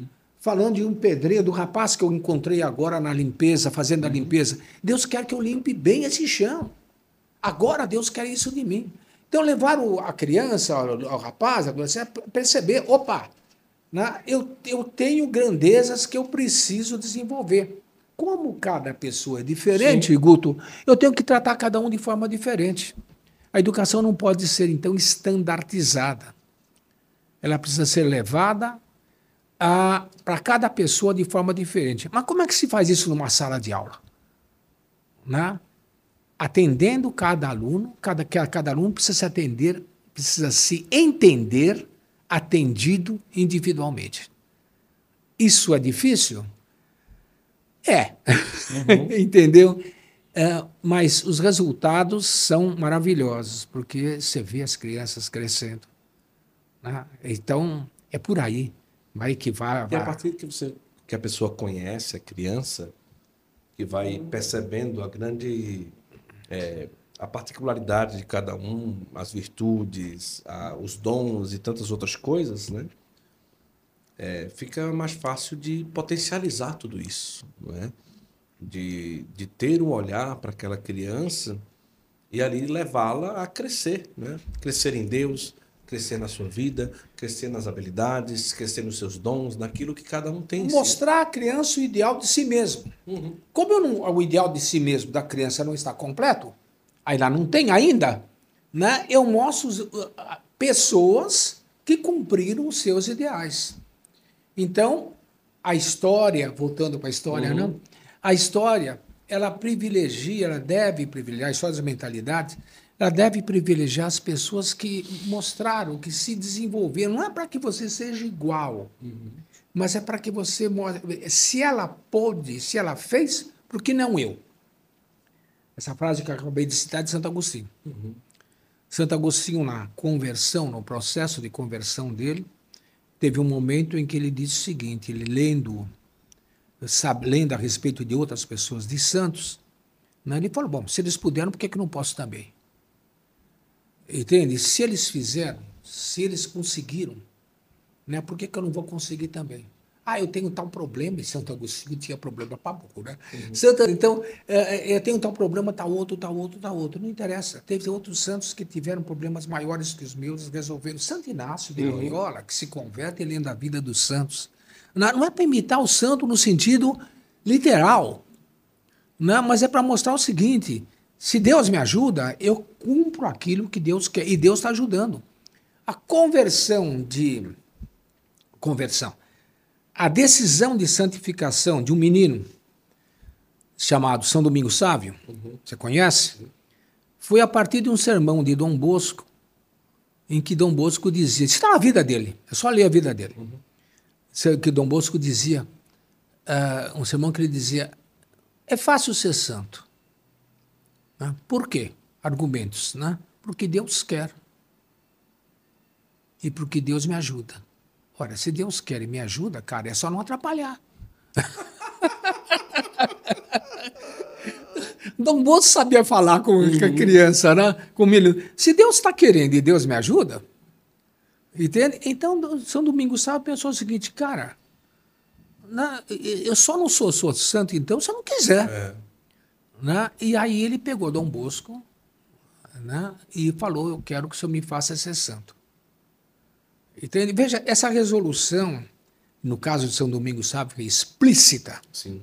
Na, toda pessoa, todo, todo, todo, nós devemos levar todo aluno nosso a, a adotar, a assumir.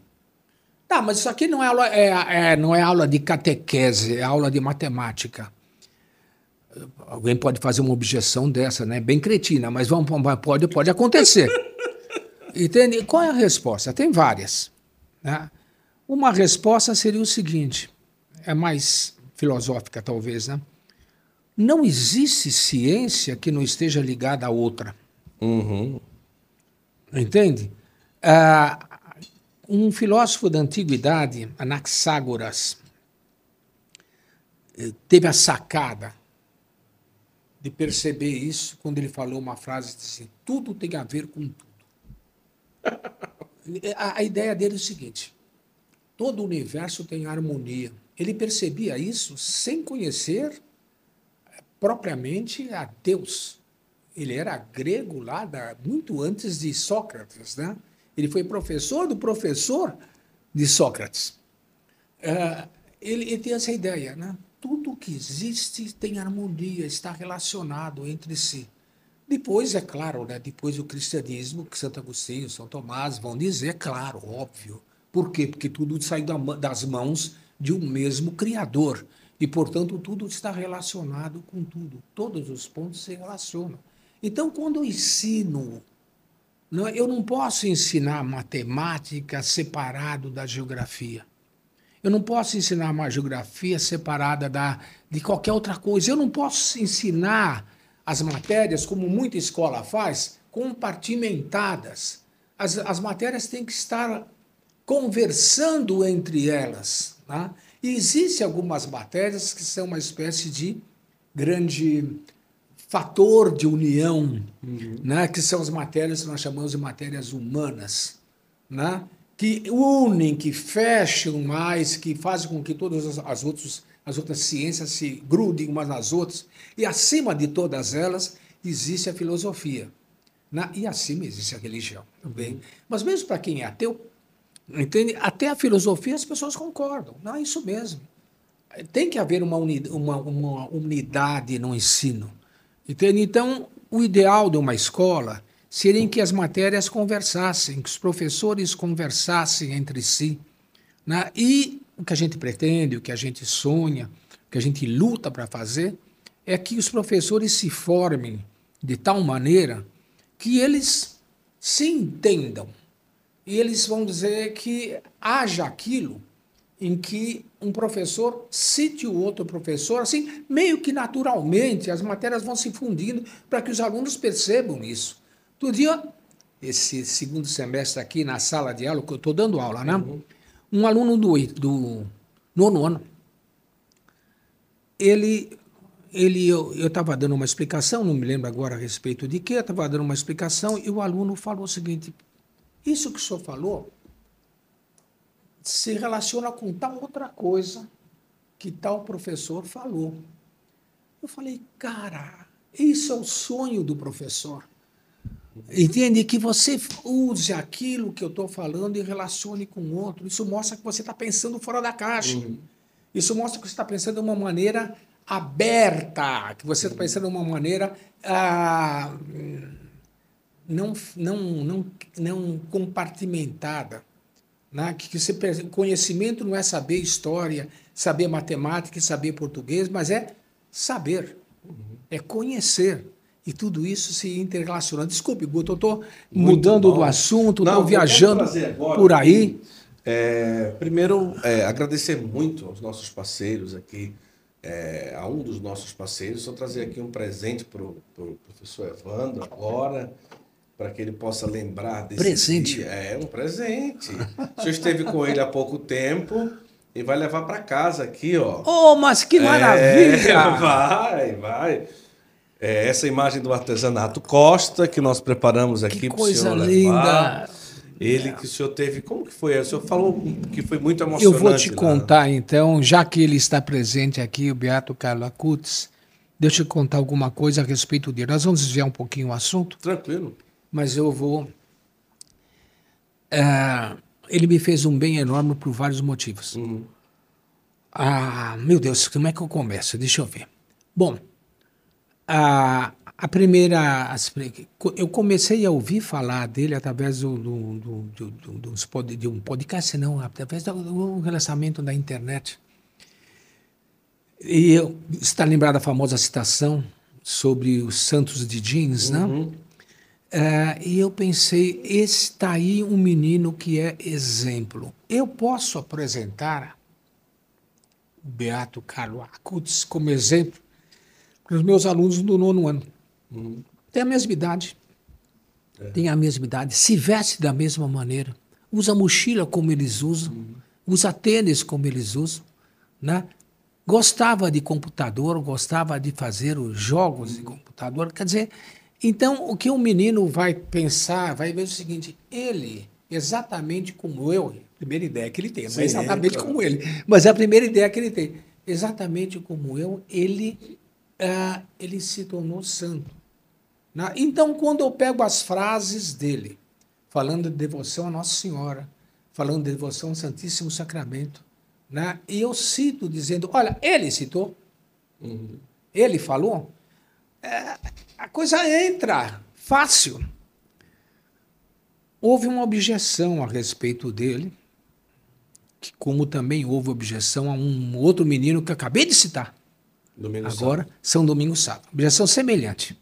Né? E você, eu vou fazer, vou mostrar a objeção. Eu quero que você me ajude a analisar a mentalidade que faz essa objeção. Veja bem, quando São Domingos Sábio estava em processo de canonização, o primeiro santo salesiano uhum. canonizado foi São Domingos Sábio, não foi São João Bosco, né? Então, é, quando São Domingos Sábio estava em processo de canonização, uma objeção que se fazia, que se fez, falou: como é que nós vamos colocar num altar um, um, um menino de terno e gravata? Entende? Veja qual é a ideia. Sim. Qual é a ideia por trás? Santos vestem togas. Uhum. Entende? Santos vestem roupas clericais. Santos vestem batina. Entende? Veste hábitos. Você não vê a imagem de santo que não seja com uma roupa, com um manto, etc. Né? E agora aparece esse santo aí, né, de, que morreu com 16 anos de idade, São Domingos Sábio, né? que nunca usou uma batina na vida, que nunca usou uma toga, que usava terno e gravata. Essa objeção foi colocada. Essa objeção pesou, porque vai causar estranheza. Né? Agora aparece esse aqui que está de calça jeans, blusa polo, mochila nas costas, na relógio e tênis. Para alguns causa estranheza. né? Ah, eu gostaria de analisar um pouquinho a estranheza. Você não se incomoda, né? Claro que não. Mas veja bem, veja bem, já que ele está aqui na nossa frente, vamos conversar um pouquinho a respeito dele. Ah, o que, que causa essa estranheza? Por que, que certo grupo de pessoas é,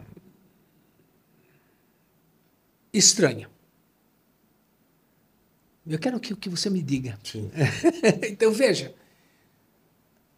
São pessoas. Eu vou usar uma palavra que pode ser entendida de maneira errada, tá? Existe um tradicionalismo que é um tradicionalismo correto, que é o seguinte: usar o passado, as coisas boas do passado, como alicerce, como, ah, como dizer assim, alicerce mesmo, né, para construir o futuro. Isso. Né? Esse é um tradicionalismo correto e bom. Existe um outro tradicionalismo, que é um tradicionalismo rançoso, que diz mais ou menos o seguinte: só o que é do passado é bom. O que é do presente é suspeito. Entende por quê? Porque não é do passado. Então, tais pessoas, elas vivem num mundo que são um mundo que já passou. Eu não estou criticando esse mundo, acabei de me referir à pedagogia do nosso Senhor Jesus Cristo Claro. que tem dois mil anos. Então, não estou dizendo agora que o passado é ruim.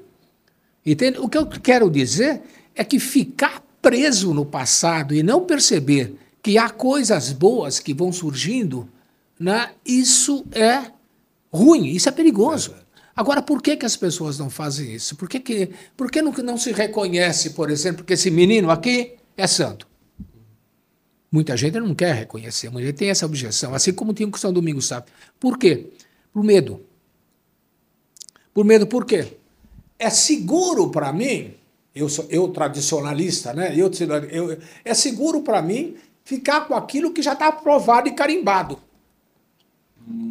Entende? Agora, há outras formas de pensamento, outras formas de evolução do pensamento, outras formas de crescimento pegar a palavra assim que é melhor, outras formas de crescimento que me levam, que, eh, eu fico com medo.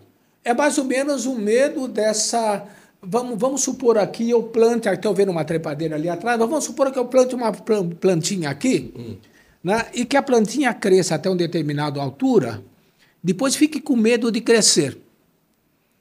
Entende? Porque não, tem que ficar assim. Entende? O tradicionalista, ele só se apega ao, que, ao passado e não percebe que ele tem potencialidades para o futuro, coisas que ele precisa dese- desenvolver. Isso na vida da igreja, você sabe, está cheio. Né? Tá tudo. Então, não vamos, vamos tratar isso agora, que não é campo meu, eu não sei tratar isso direito, não vou tratar agora, mas eu, no, no campo da educação eu posso tratar. Né? No- nesse campo Claro. posso falar. Então, em que a gente fica apegado. Surgem coisas novas. E essas coisas novas podem ser boas e podem ser ruins. Vamos pegar esse negócio aqui.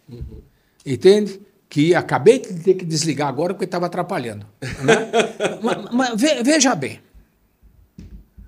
Ah, isso é uma coisa ruim ou boa? Ah, Muita gente diz, é ruim. É ruim por quê? Porque é tela, porque me leva a desviar do do pensamento, etc. Então, eu, eu pego os lados ruins que essa coisa tem né, e só vejo eles. Da mesma maneira que eu posso analisar a calça jeans do, do Beato Carlo Acutis e dizer o seguinte: olha, essa calça é ruim. Essa, primeiro, é unissex. Né? Segundo, ela é fruto de uma mentalidade norte-americana.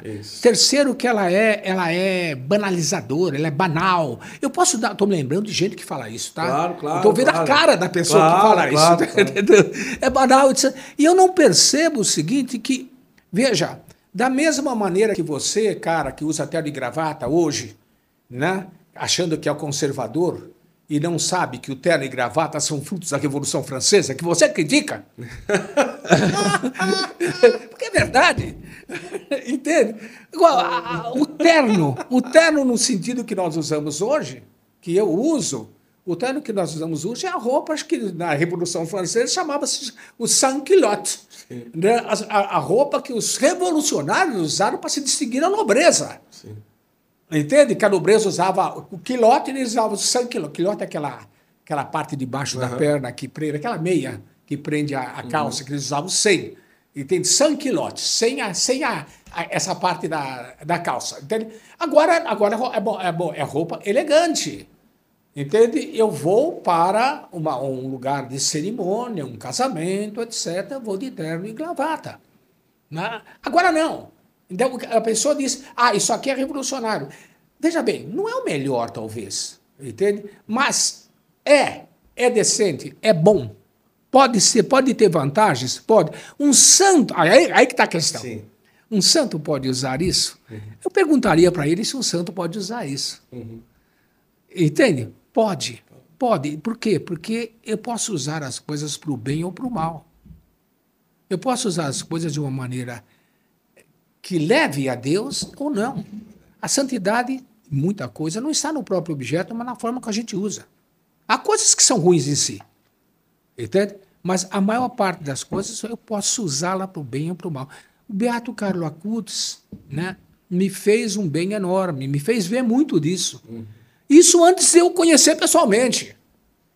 Quando, agora, dois meses atrás, em novembro, eu estive em Assis e eu fui conhecê-lo pessoalmente. Na, você esteve lá? Ainda não. Você vai perceber uma coisa completamente. Você vai lembrar disso quando você chegar lá. Você pensa, eu conheço ele. Eu sei, eu sei, já, já, já li a vida dele, etc. Uhum. Aí você entra na igreja. Ele está escondido atrás de uma coluna. Uhum. Uh, quer dizer, tem uma coluna e você não vê ele de repente. Sim. Você precisa dar uma voltinha né, para chegar onde ele está. Está deitado num, num altar, é um altar, acho que é um Sim. altar ali. Um, um relicário. Um, um relicário, uma coisa linda. E você chega e, de repente, ele está ali. Entende? Você já ouviu, você já o conheceu, você já leu, você sabe um monte de coisa a respeito dele mas de repente ele está ali. E você vê ele. E vê o menino deitado. Né? O menino deitado dormindo. Entende? E você percebe a, a, a, o local. Ele tem, ele é muito bem montado, muito bem colocado. E ali existe uma coisa que você tem que dizer o óbvio, é graça. graça. E você entra ali, você percebe, puxa, entendeu? De repente você fica quieto. De repente você para de conversar, você para de. Você, você nem sequer começa a rezar. Uhum. Rezar é um ato que vem depois. Uhum. Né? O primeiro ato é, o, é, é uma espécie de impressão da graça. Puxa. Entende? É, essa impressão você tem em vários lugares no mundo quando você entra num local que é abençoado isso. de maneira especial. Eu senti isso na Basílica de Nossa Senhora Aparecida senti isso a ponto de derramar lágrima quando entrei na Basílica de São Pedro. Você sabe, você conhece, está cansado de ver, já viu mil gravuras, já viu mil coisas, mas quando você chega, é outra coisa. entende? Aí é outro mundo. E assim foi lá. Eu estou é, diante do Padre Pio. Uhum. Também você percebe, existe um, um, alguma coisa que não dá para definir e que não é impressão minha. Não é, eu digo que não é impressão minha porque todo mundo que está lá tem essa mesma impressão. Entende? Todo mundo que lá percebe, opa, alguma coisa diferente aqui. Entende? E aí você vai. Aí, aí entra o intelecto. Aí você começa a pensar, você começa a rezar, você começa a pedir. Mas essa é a segunda parte. Uhum. Né? E você pede para as pessoas. Eu tenho um amigo né, que tem uma grande devoção a Beato Calacutes e que eu vou mandar essa imagem para ele. Ah, que maravilha! Entendeu? Ó, pessoal, aqui, eu estou impressionado a capacidade que o professor tem de, de, de fazer de, de, de, um fio um teatro de lã. É impressionante, né? Não é? É impressionante mesmo. Mas eu quero aqui citar, inclusive está aqui a imagem que o amigo do professor Evandro vai ser presenteado. Você pode ter também tanto uma dessa como outras imagens do artesanato Costa através do site e do Instagram. Outra coisa que eu queria trazer para você é o aplicativo Halo. O aplicativo Halo é um aplicativo muito especial, católico, que vai te ajudar em diversos assuntos. É um aplicativo que te ajuda a fazer uma rotina de oração, uma rotina de leitura lá no aplicativo. Ele te ajuda, você organiza, ele toca na hora. Não lembra do teu texto da misericórdia, do rosário. Ah, Guto, é porque é muito corrida. Você aperta play, ele reza a primeira parte, você responde. É tudo muito organizado. Ajuda em tudo. O aplicativo Halo é realmente um aplicativo muito interessante que tem lá é, que te ajuda a fazer a lectura divina, exame de consciência para criança e para adulto, Lá tem a Bíblia completa, você pode buscar por palavras. Lá no aplicativo Halo você vai ter músicas que te ajudam a rezar, que te ajudam a fazer uma leitura. Baixa agora o aplicativo Halo, você não vai se arrepender, tá? O link na descrição, tem um QR Code aqui na tela e você vai ter a oportunidade de realmente ter um aplicativo que vai ser um companheiro para o teu dia a dia, vai te ajudar muito. Outra coisa importante Bem, pode, pode falar, pode falar. Beto Curtis usaria esse aplicativo? Usaria, com certeza, com certeza, usaria. Agora eu pergunto o seguinte. É. Desculpe. Fica à vontade, fica à vontade. São Domingos Sábio usaria? Eu acho que também. Usaria. Claro, claro. Veja bem, não usaria porque não tinha na época dele. É, claro. Não, mas veja bem, é uma coisa boa. É, claro. Se é uma coisa boa, entende? Pode se usar para a glória de Deus Entende? Seja aplicativo ou seja o livro, porque São João Bosco inventou um aplicativo para a época dele, depois eu falo, desculpe atrapalhar. Não, não, fica vontade. É, que é a leituras católicas. Verdade. E ele fez um. Ele, ele fez. Você vai encontrar isso. Ele fez uma descrição de, do que é um bom livro, né? usando as mesmas palavras que você está usando agora para falar do aplicativo. Olha que Então você vai procurar e você vai achar. achar. Você vai perceber isso. Por quê? Ele falou, é um instrumento que nos ajuda a praticar a piedade. Ele está falando do bom livro. Porque não tinha aplicativo ralo na época sim. dele. Não tinha, não tinha ralo.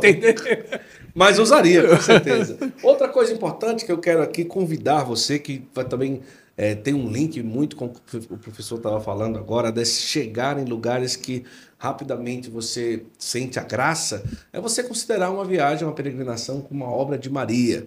Nós estamos nos preparando agora para Pentecostes em maio, em Assis. Aí vou estar lá, vou ter a graça de conhecer lá Beato Carla Cruz. Minha esposa não vai, não, vou deixar ela dessa vez, né? Não, brincadeira. Vai também, né, amor? Tu não quer ver ele lá? Tu quer ver ele lá, amor? Lindão. Vamos lá. Vai ser agora em maio. Vai o Padre Reginaldo Manzotti, o Frei Gilson, o Instituto Hesed. Nós estaremos lá. Pentecostes em Assis. Dá tempo você ir. Falar, entre em contato. Está aqui o telefone, o WhatsApp. E em outubro também tem o Congresso de Cura em Lourdes.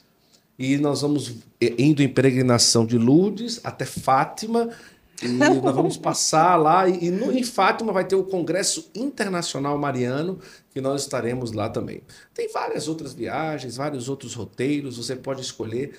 Agora, por quê? Corra, aproveite. Ainda dá tempo você viajar no preço que você paga ali, uma mensalidade que, se a gente se esforçando, dá certo de você pagar todo mês em várias parcelas. Você vai pagando o boleto, quando menos espera a viagem está paga, tá tudo certo. Entre em contato aqui e aproveite esta oportunidade. Outra coisa é agradecer as camisetas Sabatini. Hoje eu estou aqui, ó, tudo crê, tudo espera, tudo suporta. As camisetas Sabatini são várias, várias, várias. São várias estampas católicas que você pode ter. Vá lá no site, no Instagram. E se você vai ter algum evento, Crisma, Primeira Eucaristia, nós falamos muito de Primeira Eucaristia hoje, ele já tem todo o know-how de fazer a arte, deixar tudo. É uma empresa católica para cuidar das coisas dos católicos. Então, camiseta é nas camisetas Sabatini, tá bom? Tá aí o site, o Instagram, aproveite aí essa grande oportunidade. E também aproveitar aqui que nós estamos conversando e falar para você aqui do Centro Universitário Católico Ítalo Brasileiro, que é esse oásis, né, professor? Sim. Esse sim, oásis cara. em São Paulo. Motorista Aproveitar que me deixou... agora. Hã? Desculpe. O motorista que deixou? O, o motorista de Uber que me deixou aqui dentro agora, ele entrou e ficou fascinado. É, ele sai da avenida e entra aqui e começa a. Puxa. É, todo mundo tem. Ele viu os pavões. É. tem pavão, tem capa, né? Tem... É impressionante. Todo mundo fica maravilhado com esse espaço aqui. É algo espetacular. E Chegou agora, início, estamos aqui no início do ano, e você pode escolher é, a quem você vai confiar a sua intelectualidade, a o seu aprendizado ao Centro Universitário Católico Ítalo Brasileiro. São mais de 50 cursos de graduação, mais de 80 de pós-graduação, todos os cursos envolvidos em ter uma base católica, valores católicos. Então imagina, você ter a excelência no, na educação, no ensino, com base católica.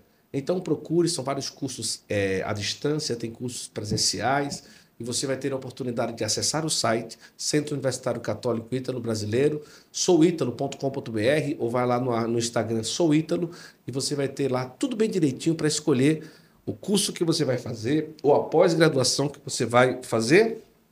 E se você mora aqui perto de Santo Amaro, o seu filho pode estudar aqui, se ele estiver na idade do ensino médio, tem o Colégio Liceu Santo Amaro Abade. Tá bom? Então, vai lá, tá aí o site, tá tudo aí na tela para que você possa ter essa oportunidade. Eu queria aqui, eu não poderia deixar de citar eu acho que o professor nem imagina, mas nós já estamos a uma hora e meia de conversa. Puxa vida, é, é, o Santo Flow tem, não tem a mágica da freira, mas tem uma mágica também aqui, que a gente está conversando e não sente, né? A gente está conversando Realmente e não, não sente, tinha né? ideia que estava muito tempo. Já. Já. Estamos a uma hora e meia conversando. Porém, é, eu queria trazer aqui algumas curiosidades, porque tem aqui um livreto que está por aqui, que são reflexões sobre a evangelização é, no Brasil, 500 anos. Eu queria traçar aqui três pontos, eu vou agora para o primeiro, depois um outro, para que a gente pudesse trazer aqui, porque eu tenho curiosidades. Né? É, aquilo que nós aprendemos nos livros de história acabam pintando um quadro que trazem características dos portugueses como grandes vilões da história do Brasil que vieram, tomaram nossas riquezas, enganaram os índios, é, destruíram tudo, certo. e o que sobrou ficou para os brasileiros, para os índios, seja, seja que. Isso sempre me intrigou, né? Eu sempre tive uma, uma, uma curiosidade. A primeira vez que eu fui em Portugal foi uma experiência maravilhosa. Sempre quando eu estou em Portugal, eu sempre me sinto muito bem lá, eu gosto, né? É, eu sempre, pequeno, escutei a faculdade de Coimbra, né? E eu sempre, mas o meu sobrenome é Coimbra, então tem uma faculdade. Eu, pequenininho, dizia, tem uma faculdade da minha família em Portugal, né? Vossa faculdade. É, a minha faculdade, Coimbra, né? Que eu tenho Coimbra no sobrenome. Porém, até que ponto, é, é, professor, é, essa questão é, dos portugueses serem vilões ao chegarem até o Brasil e até que ponto a gente pensa como também algo positivo. Né? Claro, podem, podem existir pontos que não são bons, mas é, esse quadro que pintaram para a gente ali na terceira série, na quinta série, que depois aprofundou na sétima, na oitava, e assim sempre se falou da mesma sempre coisa. se fala, no, certo. Até que ponto isso é a verdade ou foi meio assim diferente a realidade em si? Bom, o, é um assunto maravilhoso, né? É. Vamos, vamos, vamos, vamos ver. Ponto. Uh, veja, o que levou um reino que está na ponta da Europa, que tinha 2 milhões de habitantes, entre homens, mulheres e crianças, o que levou esse reinozinho a explorar o mundo? Uhum. Então, vamos pegar, vamos, vamos. Qual é o motivo que faz com que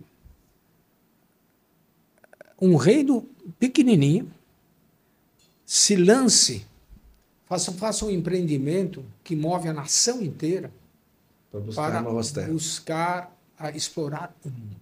Muito bem. Então, se você pegar o livro de história, não é, não é qualquer livro de história, tá bom? Enfim, há livros de história muito bons e que trabalham isso de uma forma real, correta, concreta, analisando todos os, os aspectos. Né? Uhum. Mas nós, a, nossa, a, a nossa história a oficial, a que está rodando pelas universidades, etc., ela é, em sua grande, principalmente a história de, a, trabalhada nos livros didáticos, é uma história de viés marxista. Entende? E a história de viés marxista, ela tem como sendo o único motivo pelo qual o homem faz alguma coisa, é o motivo econômico. Uhum. Na, a única forma, a única coisa que move as pessoas é a economia. Uhum. É a luta de classes e economia. Então, qualquer livro de história didático, fora raríssimas exceções, né, qualquer livro de história didática trabalha com esse esquema na cabeça. O que move a história é a economia, a infraestrutura, a superestrutura, todo o papo marxista. E segundo esse papo, entende? Então, os portugueses se lançaram às navegações em busca de riquezas. Que riquezas? As especiarias da África, da Ásia. Muito bem. Vamos imaginar o seguinte: é, qual foi o dinheiro para esse investimento, né? Quem é que investiu?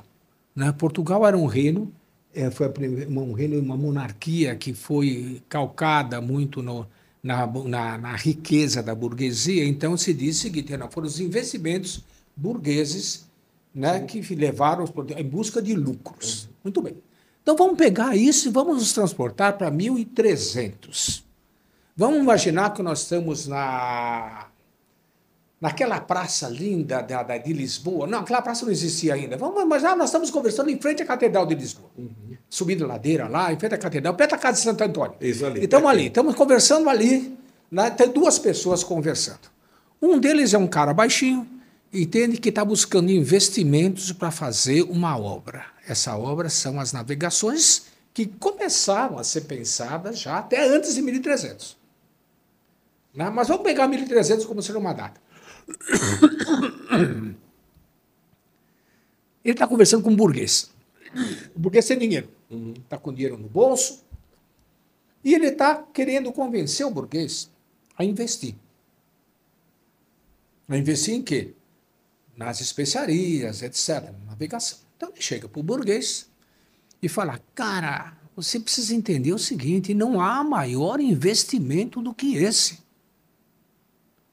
Na, a gente compra pimenta, no, que seja, lá na Índia, né, e vai vender aqui em Portugal por 100 vezes o preço. É verdade, é isso mesmo. Uhum. Né? A, a, pimenta comprada lá, o preço aumentava 100 vezes chegando em Portugal. Portanto, não tem, esse é um investimento bíblico. É só a Bíblia que promete 100 vezes de, de, de lucro. Não tem nada que mostre um investimento tão grande. Então o cara falou, legal, muito bem. Entende? Vamos. E, mas espera um pouquinho. Onde é que a gente vai buscar essas especiarias? E o cara fala, nas Índias. Ah, sim, tudo bem. Uh, você sabe onde é as Índias? O, vamos agora colocar a resposta que seria lógica naquela época. Uhum. 1300. Não, não sei. Que notícia você tem das Índias? Tem umas lendas que falam, e tem as especialistas que chegam, uhum. porque chegavam, né? Uhum. Através de mil caminhos diferentes, chegavam lá. Entende? Então eu sei que existe, mas onde está, não tenho a menor ideia. Ah, e tem mapa para chegar lá? 1.300. Não, não tem mapa nenhum. O burguês ia pôr a mão no bolso, não põe mais, né? Fica uhum. pensando, bom, mas tudo bem, então como é que nós vamos descobrir esse negócio? Ah, nós vamos fazer, fazer, vamos explorar o caminho. Como é que a gente vai explorar esse caminho? Nós vamos ter que construir navios que vão dar volta à África para um lugar que a gente nem sabe onde é que é, porque eles não sabiam como é que era a África de, da metade para baixo. E vamos chegar lá. Ah, esse caminho está traçado? Não. Tem mapas? Não tem mapas. Tem navio? Não, não tem navio. Porque não tinha navio. Em 1300 não tinha os navios, as caravelas. Né? E o burguês fala, tá, e não tem navio, não tem mapa, né? você não sabe o caminho, quanto tempo vai levar a viagem? Não sei. Não tenho a menor ideia, porque eles não sabiam. É. Nada disso. Ah, tá bom. Ah, em quanto tempo você acha que eu vou ter lucro do meu investimento? Eu vou investir. Né? O retorno vai vir em quanto tempo? O cara diz: bom, 100 anos. Por que foi isso? Foram 100 anos para esperar o primeiro retorno. Então, você, eu pergunto o seguinte: se você fosse o burguês, você investiria? Não. Ninguém investe. Entende? Se você vai fazer, se propõe isso para um burguês que quer o retorno, é mais ou menos como se eu dissesse o seguinte: olha, uh, Guto, estou vendendo terreno na Lua. Pode ser que daqui a 100 anos seja um bom negócio. Entende? Agora não é. Você tem muito melhores negócios para investir do que investir nesse negócio. E Portugal investiu. Portugal investiu. Né? Se você ler a história de Portugal, os investimentos que Portugal fez foram 200, 300 anos antes do primeiro retorno. Eu estou falando em termos econômicos. Né? Nenhum louco faz isso. Então o motivo não foi econômico. Entende? Então você dizer que Portugal. Não existia uma justificativa não, econômica não, ali palpável para começar. Ali, real, ah, como qualquer investidor quer, não existia. Mas eles investiram. Então a pergunta fica: por quê? E você vai procurar em toda a metodologia de análise marxista, você não acha a resposta, não tem resposta. Assim como não tem resposta a invasão holandesa no Brasil. Hein? Outro papo para conversar depois. Não tem resposta para isso. Agora, se você entra na mentalidade dele, na época, e lê, por exemplo, Camões, se você lê Fernando Pessoa, você encontra lá os motivos. Fernando Pessoa dá os motivos das navegações. Camões dá os motivos das navegações. Entende? Agora, se você é marxista, você vai, não, porque os motivos que ele dá não são motivos econômicos. Na, que motivos que dá Fernando Pessoa que dá para Camões? Você só lê os Lusíadas, só lê o, o Velho do Restelo. Né? Podíamos fazer uma conversa lendo o Velho do Restelo e lendo o, as poesias de Fernando Pessoa, o Monstrengo uhum. de Fernando Pessoa. Daí me passa um pouquinho esse livro. Deixa eu pegar aqui só uma coisa. Fernando Pessoa diz o seguinte: causa das grandes navegações. Uhum. Navegar é preciso. Preciso por quê? Porque se Fernando Pessoa fala, navegar é preciso. Sim. Né? Preciso por quê? Ele tem uma poesia. Né? Eu leio a poesia. Eu estou lendo a poesia como historiador e não como amante da literatura maravilhosa uhum. de Fernando Pessoa. Estou lendo como historiador. O monstrengo. O monstrengo que está no fim do mar, na noite de breu, ergueu-se a voar. A roda da nau voou três vezes, voou três vezes a chiar, e disse: Quem é que ousou entrar às minhas cavernas que não desvendo, nos tetos negros do fim do mundo? E o homem do rei, do, o homem do leme disse tremendo: El rei Dom João II. E quem são as velas onde me roço? De quem as quilhas que vejo e ouço? Disse o monstrengo, e rodou três vezes. Três vezes rodou, imundo e grosso. Quem vem poder o que só eu posso, que moro onde nunca ninguém me visse, escorro os medos do mar sem fundo. E o homem do leme tremeu e disse: El rei Dom João II. Três vezes do leme as mãos ergueu. Três vezes ao leme as repreendeu. E disse no fim de tremer três vezes: Aqui no leme sou mais do que eu.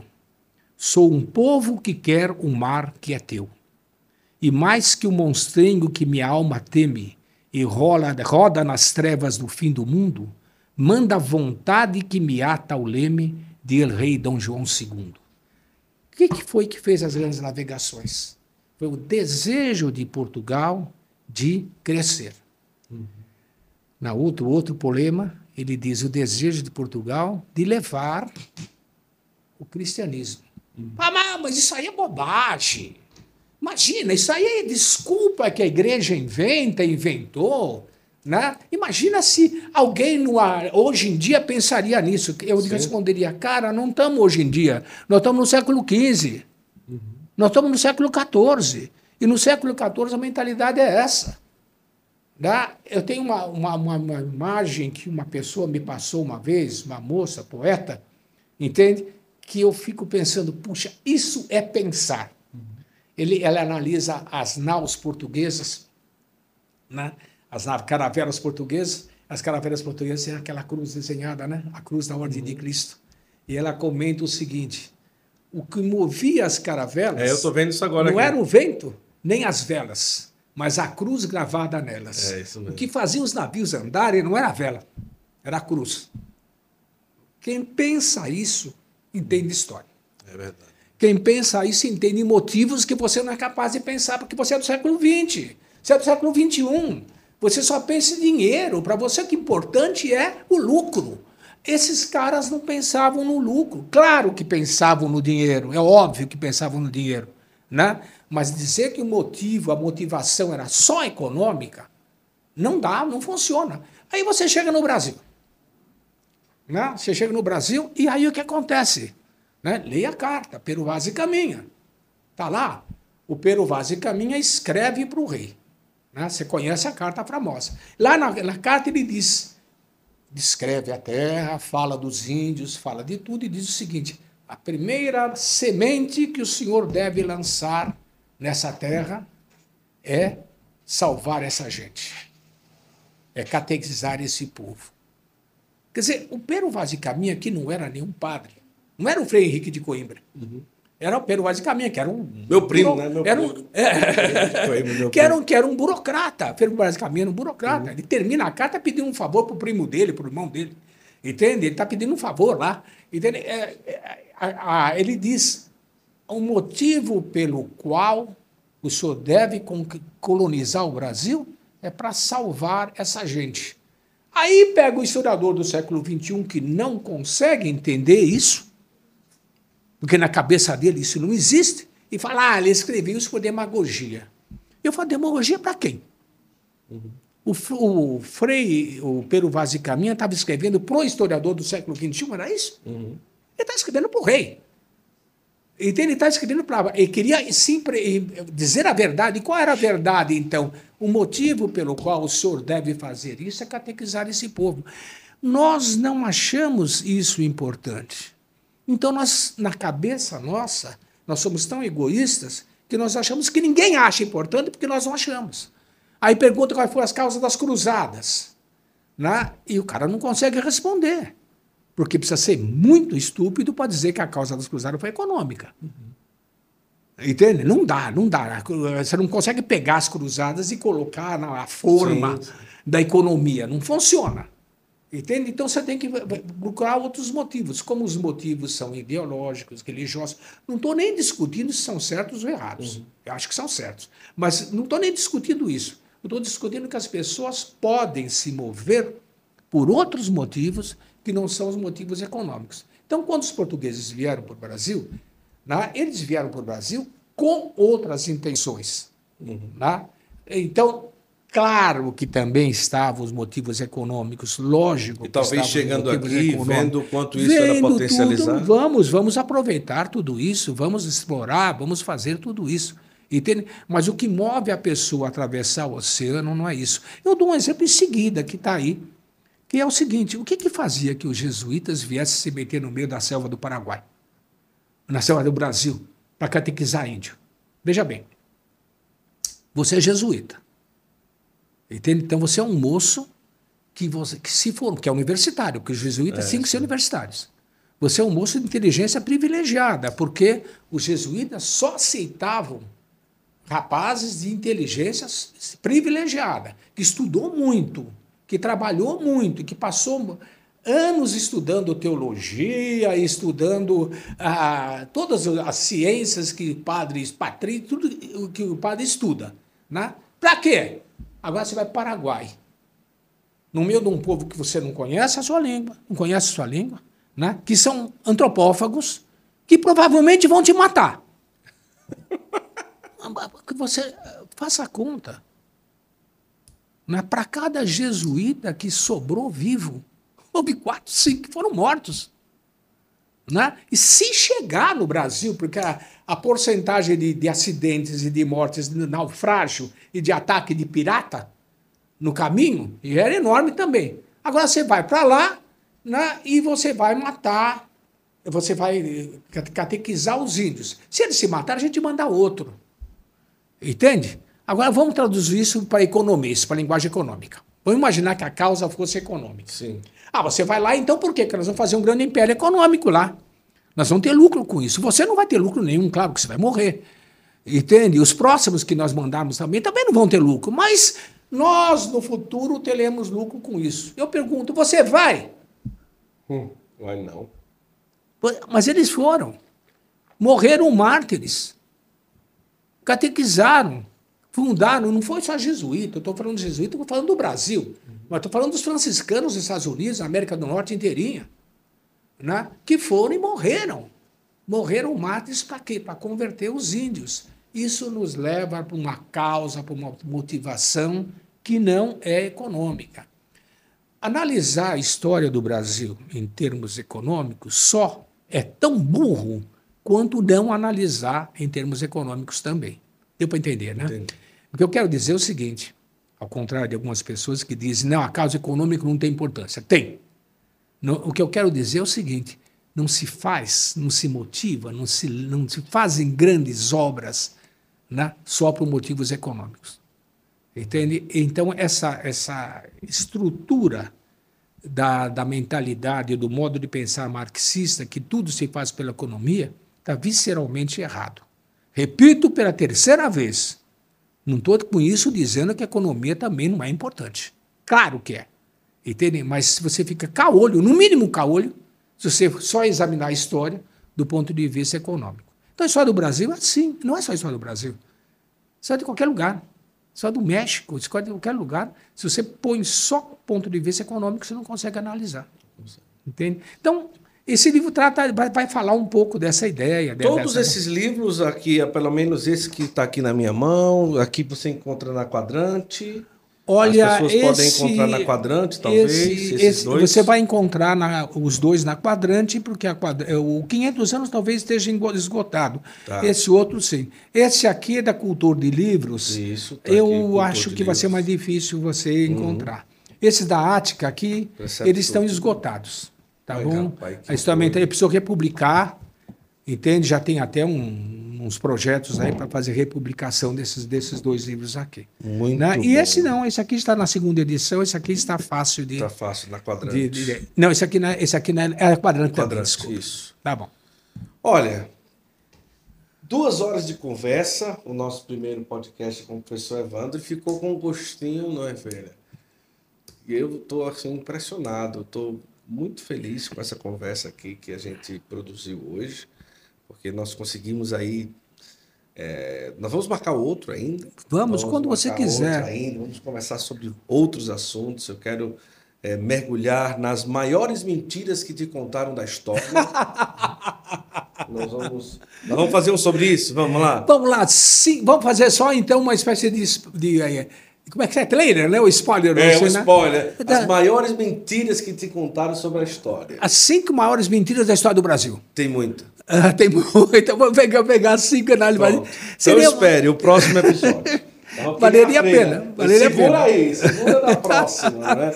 As cinco maiores histórias que, que já. Cinco maiores mentiras, junto, claro, com grandes verdades também. Sim, claro, tá claro. Também. Vale a pena. Com certeza. Vamos fazer aqui com, com o professor um dia. É, talvez depois juntar o professor com outro professor para trazer aí um bate-bola, uma conversa. Seria muito, seria bom, muito bom, seria muito tudo, bom. Né? Tem alguns Acho amigos professores que ajudariam, que gostariam de conversar. Vamos, vamos sim, vamos marcar. E, assim, a grande graça de ter um professor de história católico. É, é lenda ou é verdade que encontrar um professor de história católico é realmente um, um dos milagres da atualidade? É. O senhor confirma, talvez, que isso seria uma verdade, não? Eu não quero ser pessimista, tá? Você... Entende? Mas é, é o seguinte há um, há um estereótipo de professor de história, principalmente quando se fala professor de história da USP, né? Porque eu sou da USP, eu sou Sim. da USP, eu fiz mestrado e doutorado na Universidade de São Paulo, entende? E eu sou fruto genuíno da Universidade de São Paulo, entende? Uhum. Então, eu devia estar aqui com óculos, com aquele, com aquela, aquele bornal de couro, etc., sentar com, com aquela com sandália, etc. Né? Seria muito interessante, né? Mas olha, não, é, é, é, realmente raro, sabe por quê? Não é por causa da mentalidade dos moços que entram na faculdade, é por causa da que você não tomou uma vacina antes, talvez. Uhum. Né? Porque a mentalidade, a men mentalidade, eu estou falando de mentalidade, da USP é uma mentalidade de, de fundo, não só da USP, de, de, outras faculdades, infelizmente de outras faculdades, até dita católica, uhum. né? É uma mentalidade marxista. Uhum. Veja bem, a pessoa não diz eu sou marxista, mas ela, você abre o livro e o livro começa a falar de luta de classe o tempo todo.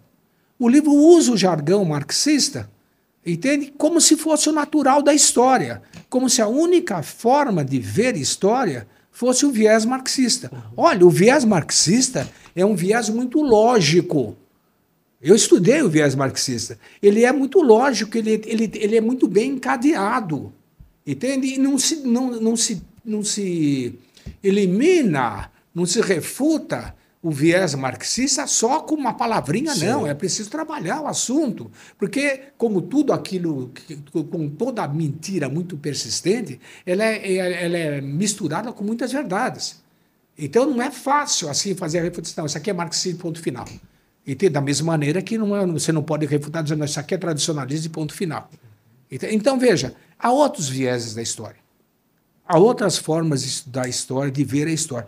E então a habitual é essa. Agora, eu estaria mentindo se dissesse que todos os professores da Universidade claro. de São Paulo são marxistas.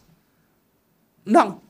Então, eu conheço um professor, grande amigo meu, inclusive, que tem toda uma visão católica da história, que, aliás, você precisaria convidar para vir aqui. Não vou dizer o nome dele agora, porque primeiro ver se ele aceita. É. Mas ele você é daqui da Ítalo também? Você não? gostaria. Não, não é da Ítalo. É Ítalo. Ele, é da, ele é da USP mesmo. Ah, da USP. Entende? E você gostaria muito de conversar com ele. Ah, Seria uma conversa assim para bastante tempo também. Especialista em História da América.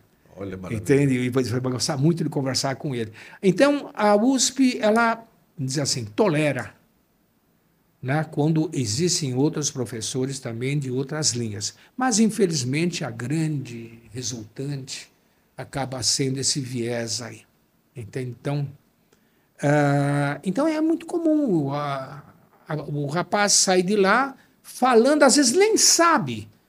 Já, já entrevistei professores, porque eu, eu sou coordenador de um colégio e sou formador de professores de um colégio, e eu entrevisto professores toda hora, né? Já entrei, entrevistei professores que, com a maior candura, ficam repetindo coisas, jargões né, que, marxistas, sem perceber que é marxista, sem saber. Entende por quê? Porque ensinaram para ele, acha que é pura história. Entende? Infelizmente é isso. É. é. Professor, eu quero muito agradecer pela generosidade aí de estarmos que é aqui é isso, um duas prazer. horas conversando e estou muito feliz.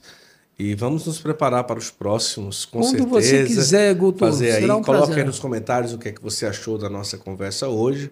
Tenho certeza que foi muito frutuosa. E fique à vontade também para que você possa aí acompanhar sempre o trabalho do professor Evandro Faustino. É, quando vier aqui na Ítalo, talvez você possa encontrar nos dias que ele está por aqui, não é? as pessoas que passeiam e passam às vezes por aqui. E agradecer ao padre José Henrique também por ter indicado o professor. Você tem que gravar o professor Evandro. Vamos gravar. O padre José Henrique indicando, imagina? E agora a gente tem aqui a. a nós atestamos né, a grande riqueza que, que, que, que é estar aqui com, com o professor Evandro Faustino. Muito obrigado por toda a conversa de hoje. Eu que agradeço. Muito bom.